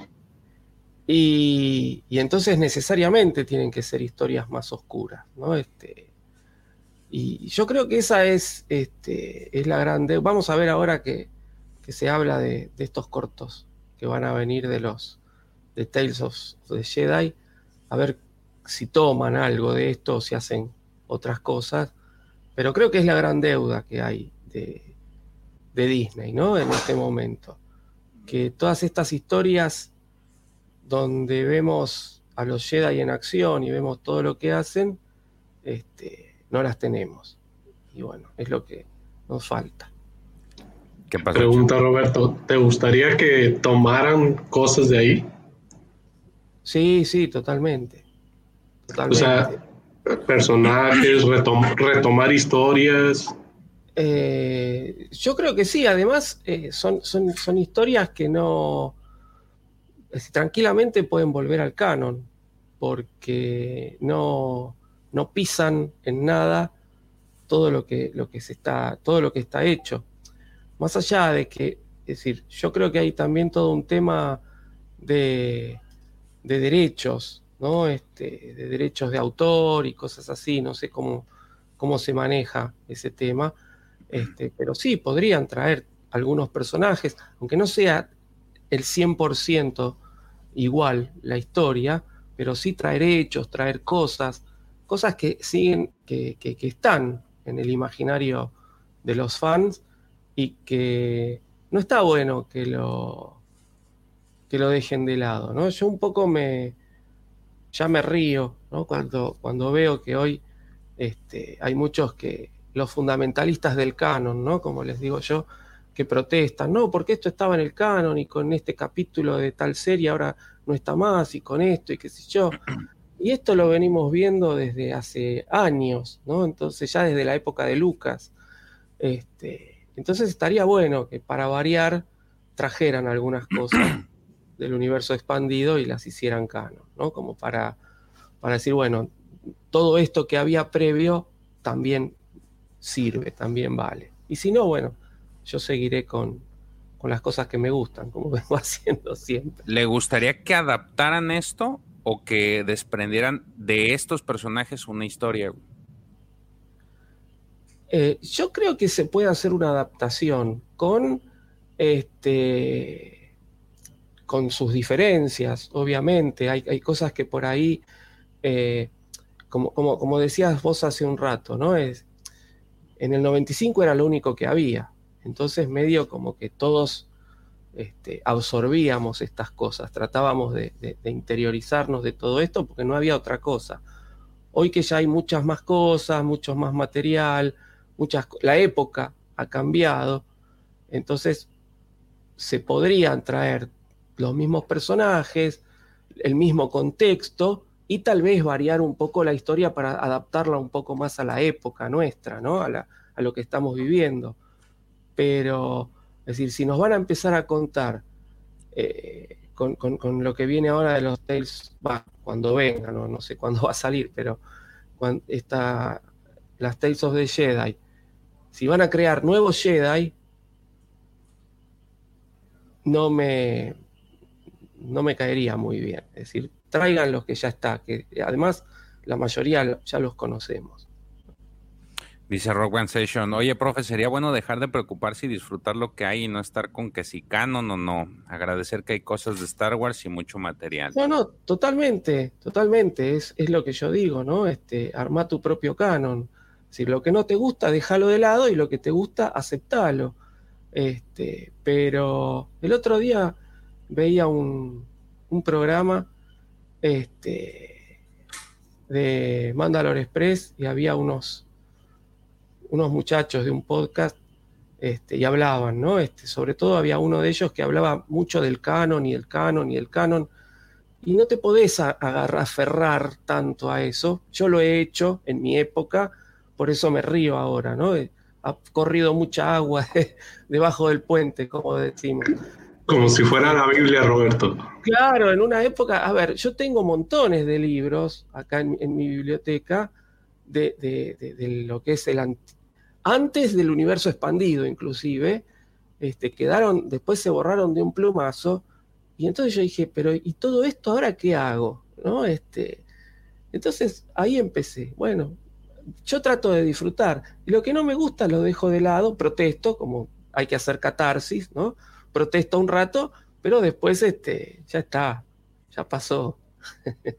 Ahí, ahí está el hashtag. Ahí está, ahí está. Muchas gracias. Te, faltó la playera, Roberto. Sí, me Lo que pasa es que estamos, estamos con 10 grados hoy. Están con frío, dice cierto. Te la regalo para estar con te la regalo para estar con la playera. Sí, sí. No, no. Hoy hemos tenido un día de mucho frío acá. Bueno, ¿algún comentario que quieran hacer adicional con relación a este, a estos cómics? Checo, yo sé que no, a lo mejor no los has leído, pero ¿te interesaría ahondar en ellos? Chequito, ¿escuchas? Sí. Sí, digo, es, como que mi deuda personal, el, meterme al, al, mundo de los cómics, pero ahora sí que no tengo idea por dónde comenzar. Entonces he estado comprando así al azar y he leído unos cuantos, pero apenas voy empezando. ¿Y usted, profe? Usted ya sé que ya los leyó. De hecho, mira. Esto ya lo leí, sí. Mira, mira qué linda caja. sí. No, todo esto ya, ya, los leí, es decir, los, cuando, cuando quedo con ustedes que voy a participar del programa, los releo porque hay muchas cosas que uno se, le, olvidan de la cabeza. Pero yo los, leí, los, disfruté mucho y me pasa que los vuelvo a leer y los vuelvo a disfrutar. Este, a veces pasa, ¿no? Como que hay historias que uno lee y dice, oh, esto envejeció mal. No, no. Pero esto, es particularmente esto, todo lo que son los, los Tales de Jedi, los vuelvo, los vuelvo a disfrutar. Aquí está haciendo su, su unboxing el, el Está haciendo el unboxing. A ver, a ver qué hay ahí. A ver, adentro. vamos a ver qué hay. Son, unos son míos y otros son de Pepe. Ya ves que estaba por ahí una promoción para el envío gratis, entonces Yo, la ver. verdad que eso, eso es, eh, es de- no entiendo cómo eh, una misma empresa en un país hace una cosa y acá no te dan ni media promoción, ni media promoción. ¿No? No, Eh, El día 4 no les hacen promoción allá, profe. no nos hicieron absolutamente nada. No, Aquí hay una promoción, digo, para los que les gusta el tema o se están queriendo introducir al tema de cómics, Panini, pues desde hace, no sé si desde hace muchos años, pero al menos los dos últimos años, incluyendo este, han lanzado promociones el- el- en mayo, el, a partir del 4 de mayo hasta el 31 han estado manejando en todos los cómics o pues ahora sí que no todos. libros no de todos. Star Wars. No todos. Esta vez fueron no todos. La vez pasada fueron, sí, sí, según yo sí, porque yo agarré varios. Este pero en particular, no. No, ese es ese no. hermoso. ese ese no. es hermoso. 30% de descuento, 40% de descuento. Entonces, este, la verdad es de que pues esos cómics que te vienen saliendo en 150 pesos, los TPBs, bajan a 70 pesos. Este, hay algunos que son todavía más baratos y el extra es de que, por ejemplo, el envío, si compras después de, eh, si compras exactamente 500 pesos, de 500 para arriba, te hacen el envío gratis, que no es muy caro, digo, al- a, a mí lo cotizo en 70 pesos el envío. Este, entonces no es mucho, son, que son en, en dólares, son como 3 dólares, más o menos, de envío Más o menos. más o menos son 3 dólares de envío y este Este es- y te entregan eso.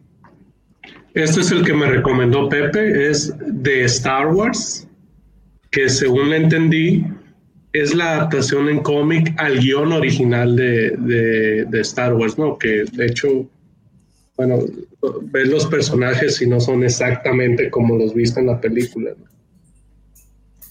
Entonces, Ese está bueno. este es el, el que comparto con Pepe, de hecho.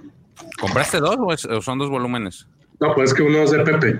Ah, por eso te digo, son, son, es Sí, uno solo. compramos dos. Sí, es uno solo. Luego este lo compré de edición especial de 40 años, que me imagino que es una adaptación de A New Hope. Ese no lo conocía. Que es una adaptación de, Eh, sí, de New Hope. Mira, ajá. Y este otro, este sí lo compré así al azar. Buenísimo. Se llama Bueno, ya- ya Star lo- Wars Tack and Bing. Taggy Bing. Sí, geniales. Geniales. Son divertidísimos. Es Son- toda una Este- parodia. Este lo, lo compré. Ajá, lo compré porque en su momento compré esta otra parodia de Rad Wars que me encantó, me divirtió demasiado. Entonces dije, ah, pues igual y, y me llevo la misma sorpresa con este, ¿no? Entonces por No, eso ese- que lo escogí. Es buenísimo porque agarran eh, los momentos, los huecos que hay. eh, los huecos viene uno del que de hay en las películas y lo llenan con, con estos dos personajes, ¿no? Entonces, este, Órale. momentos que por ahí uno no ve porque no están en las películas pasan porque estos dos están haciendo algo, ¿no? Entonces, este, es muy gracioso, es muy gracioso. Ya. No, pues básicamente eso. La, la idea principal era comprar ese el de los diarios de Kenobi y ya después nos fuimos como gordo en tobogán ahí con el Pepe. No, genial. La verdad que muy buena compra. ¿Y que de todo compraste dos o, o nada más? No, el, el de The Star Wars. Ese fue el que... Es que de, esos- de Bueno, esos que tiene el profe, no todos tienen descuento. Creo que nada más el de Skywalker no tiene, ¿verdad? Los demás sí. Mm, el único que no tenía descuento era el de los diarios de Obi-Wan, que pues por obvias razones, ¿no? Y- Yo lo compré por el hype de la serie y pues bueno, ese no tenía descuento, Yo- pero todos los demás sí, ¿eh? Yo también aproveché que me llegaron ayer, mira. Oye, es, esto de Taken Bing trae la leyenda de Legends, güey. También trae, el- según yo, también trae Sí. el de Boba Fett, de cómo es que se cae el Sarlacc, cómo sale del Sarlacc. Órale. Ya. Mira, en este yo agarré, este me hacía falta de Afra, es el de la ciudadela que grita. Y Ya. había otros, digo, ahora sí que yo sí agarré los descuentos porque había unos que no, que serán también llamativos. Este también, este de Shattered Empire. Se supone que este va rumbo al a la el despertar de la fuerza. Me gustó mucho la portada, me llamó mucho, mucho la portada. Y este, pues este sí lo van a reconocer. No, ya. Ah, ese ese lo compré yo en, venía el de el de Son of Datomir junto con ese. Lo, lo, compré, me lo encontré en un Walmart y lo aproveché y estaba buena la oferta. Luego, como no podía faltar. Ah, bien. Este, el monstruo. Y me compré uno que traías tú. Yo compré varios porque sí alcancé. Mira, este ya lo tienes tú, ¿no? Ese fue el primer cómic que leí de Star Wars. De, el Omnibus. Sí, el primerito, así es. El What If. Ajá. Y este de Princesa Leia. Este me entró mucha curiosidad porque este, justamente Hasbro acaba de sacar, bueno, anunció el cómic de un, Black Sirius con el de cómics, con esta portada. Y el personaje es el de aquí. Entonces dije, vamos a ver de qué se trata. Y también para no perder la costumbre, pues vengo aquí uno que dice Obi-Wan. Ah, ¿qué tal? Órale. Entonces, todavía está hasta el 31 para quien nos está escuchando. Digo, si quieren aprovechar, eh, Panini los tiene hasta el 40% de descuento en algunos. Obviamente de los nuevos que están saliendo, esos sí no están en descuento, pero si quieren empezar como que a hacer su colección de algunos de los tomos que ya están, este, pues sí, la verdad es que eh, de aquí fueron eso, 500 y, y son 7, imagínate. Fíjate, yo, yo estaba cazándole la trilogía de Tron, pero únicamente está el heredero del imperio, los otros dos no están disponibles. No. Pero el heredero sí. Y ese deberías de aprovecharlo porque se, agota y ya de aquí que lo vuelvan a... No, lo, compré hace, ¿qué? Como tres meses. ¿Ah, sí? Sí, sí, me, lo, me lo encontré en una librería. Sí, ahí lo tengo. Bueno, yo la, la, la Heredero del Imperio la terminé no, si, no, si no fue a principios de este año, fue a fines del año pasado. Porque en su momento acá llegó, llegaron, son los tres tomos, llegaron dos tomos. Y el tercero no llegó nunca. Y lo conseguí. Después de 20 años lo conseguí. Eh, La paciencia, ¿no? Paciencia, paciencia. Pero sí, yo digo, cada vez que veo algo, si, si lo puedo comprar, lo compro. Porque si no, después no aparece más. De hecho, por eso compré el heredero. Me acuerdo que se los mostré en el grupo y Roberto, cómpralo. No seas güey. Si no, vas a, vas a tardar 20 años, me dijo. No, si no, después uno se arrepiente. Me pasó eso con el, con el libro del Camino del Jedi. Este, que también lo vi en una librería, este, estaba de oferta y me lo compré. Digo, si, si lo dejo pasar, no lo consigo y de hecho no lo, no lo hubiera podido conseguir más. Así que, este, sí, sí, hay que aprovechar. Si se puede, hay que hacerlo. Tampoco pues vamos a... ¿no? tenemos plata, no nos vamos a empeñar, pero si tenemos... sí, no. En la medida de lo posible, sin afectar. Por eso, si se puede, hay que hacerlo. Claro. Señores, pues ya hemos terminado el día de hoy con la tertulia de miércoles a todos los que estuvieron aquí conmigo y después con el profe y con Checo, les agradecemos mucho. Muchas gracias, profe, por haberse conectado. Yo sé que tenía muchas cosas que hacer y al final se, pudo conectar. por fin, sí, al final, al final pude. Este, sabía que este es un, gusto adquirido, el de Tales of the Jedi, y así es que creo yo que no, quería dejar pasar la oportunidad. Tenía ganas, ya me había quedado con las ganas de participar el miércoles pasado que no pude y, hoy cuando yo veía que se me hacía difícil, digo, no, pero si hasta ya me había preparado los cómics, todo, digo, no puede ser. Este, pero bueno, así que no prometo nada para la semana que viene, vamos a ver, si se da, se da. Ok, el siguiente miércoles pues es el, el, el, cumpleañero del año de Hablando de Cómics, entonces para, nomás para que estén al pendiente. Checo, pues ahora sí que muchas gracias por haber entrado entraste ahora sí que este, de forma inesperada, pero se agradece. Eras el único que faltaba, el único que Así es. Entonces, nomás que para la próxima vamos, a, vamos a hacer que sea todo completo, ¿no? Que entres así por lo menos un día completo para que ahora sí podamos cotorrear más tiempo, ¿no? Ahora le va de acuerdo. ¿Va? Este, pues a, todos los que nos, A todos los que nos acompañaron les agradezco mucho. Recuerden que este episodio va a salir en su versión audio el día viernes. El día sábado obviamente tenemos nuestro podcast en el que está todo el Barbach. El sábado en hablando de hablando de Star Wars tenemos ahora sí que mucha información para tratar ese día. Es desde tempranito, 7:15 de la mañana. Entonces, pues nada, aquí los esperamos en su eh, live de todos los miércoles y ahora sí el próximo sábado, hablando de, Star Wars y hoy hablando de cómics. Muchas gracias a todos. Este, no me queda más que decirles que la fuerza los acompañe siempre y disfruten y acuerden que leer es chido y compren muchos libros y cómics porque eso nos ayuda mucho a, a poder platicar más a gusto. ¿Sale? Adiós. Gracias a todos. Nos vemos. Cuídense. Bye.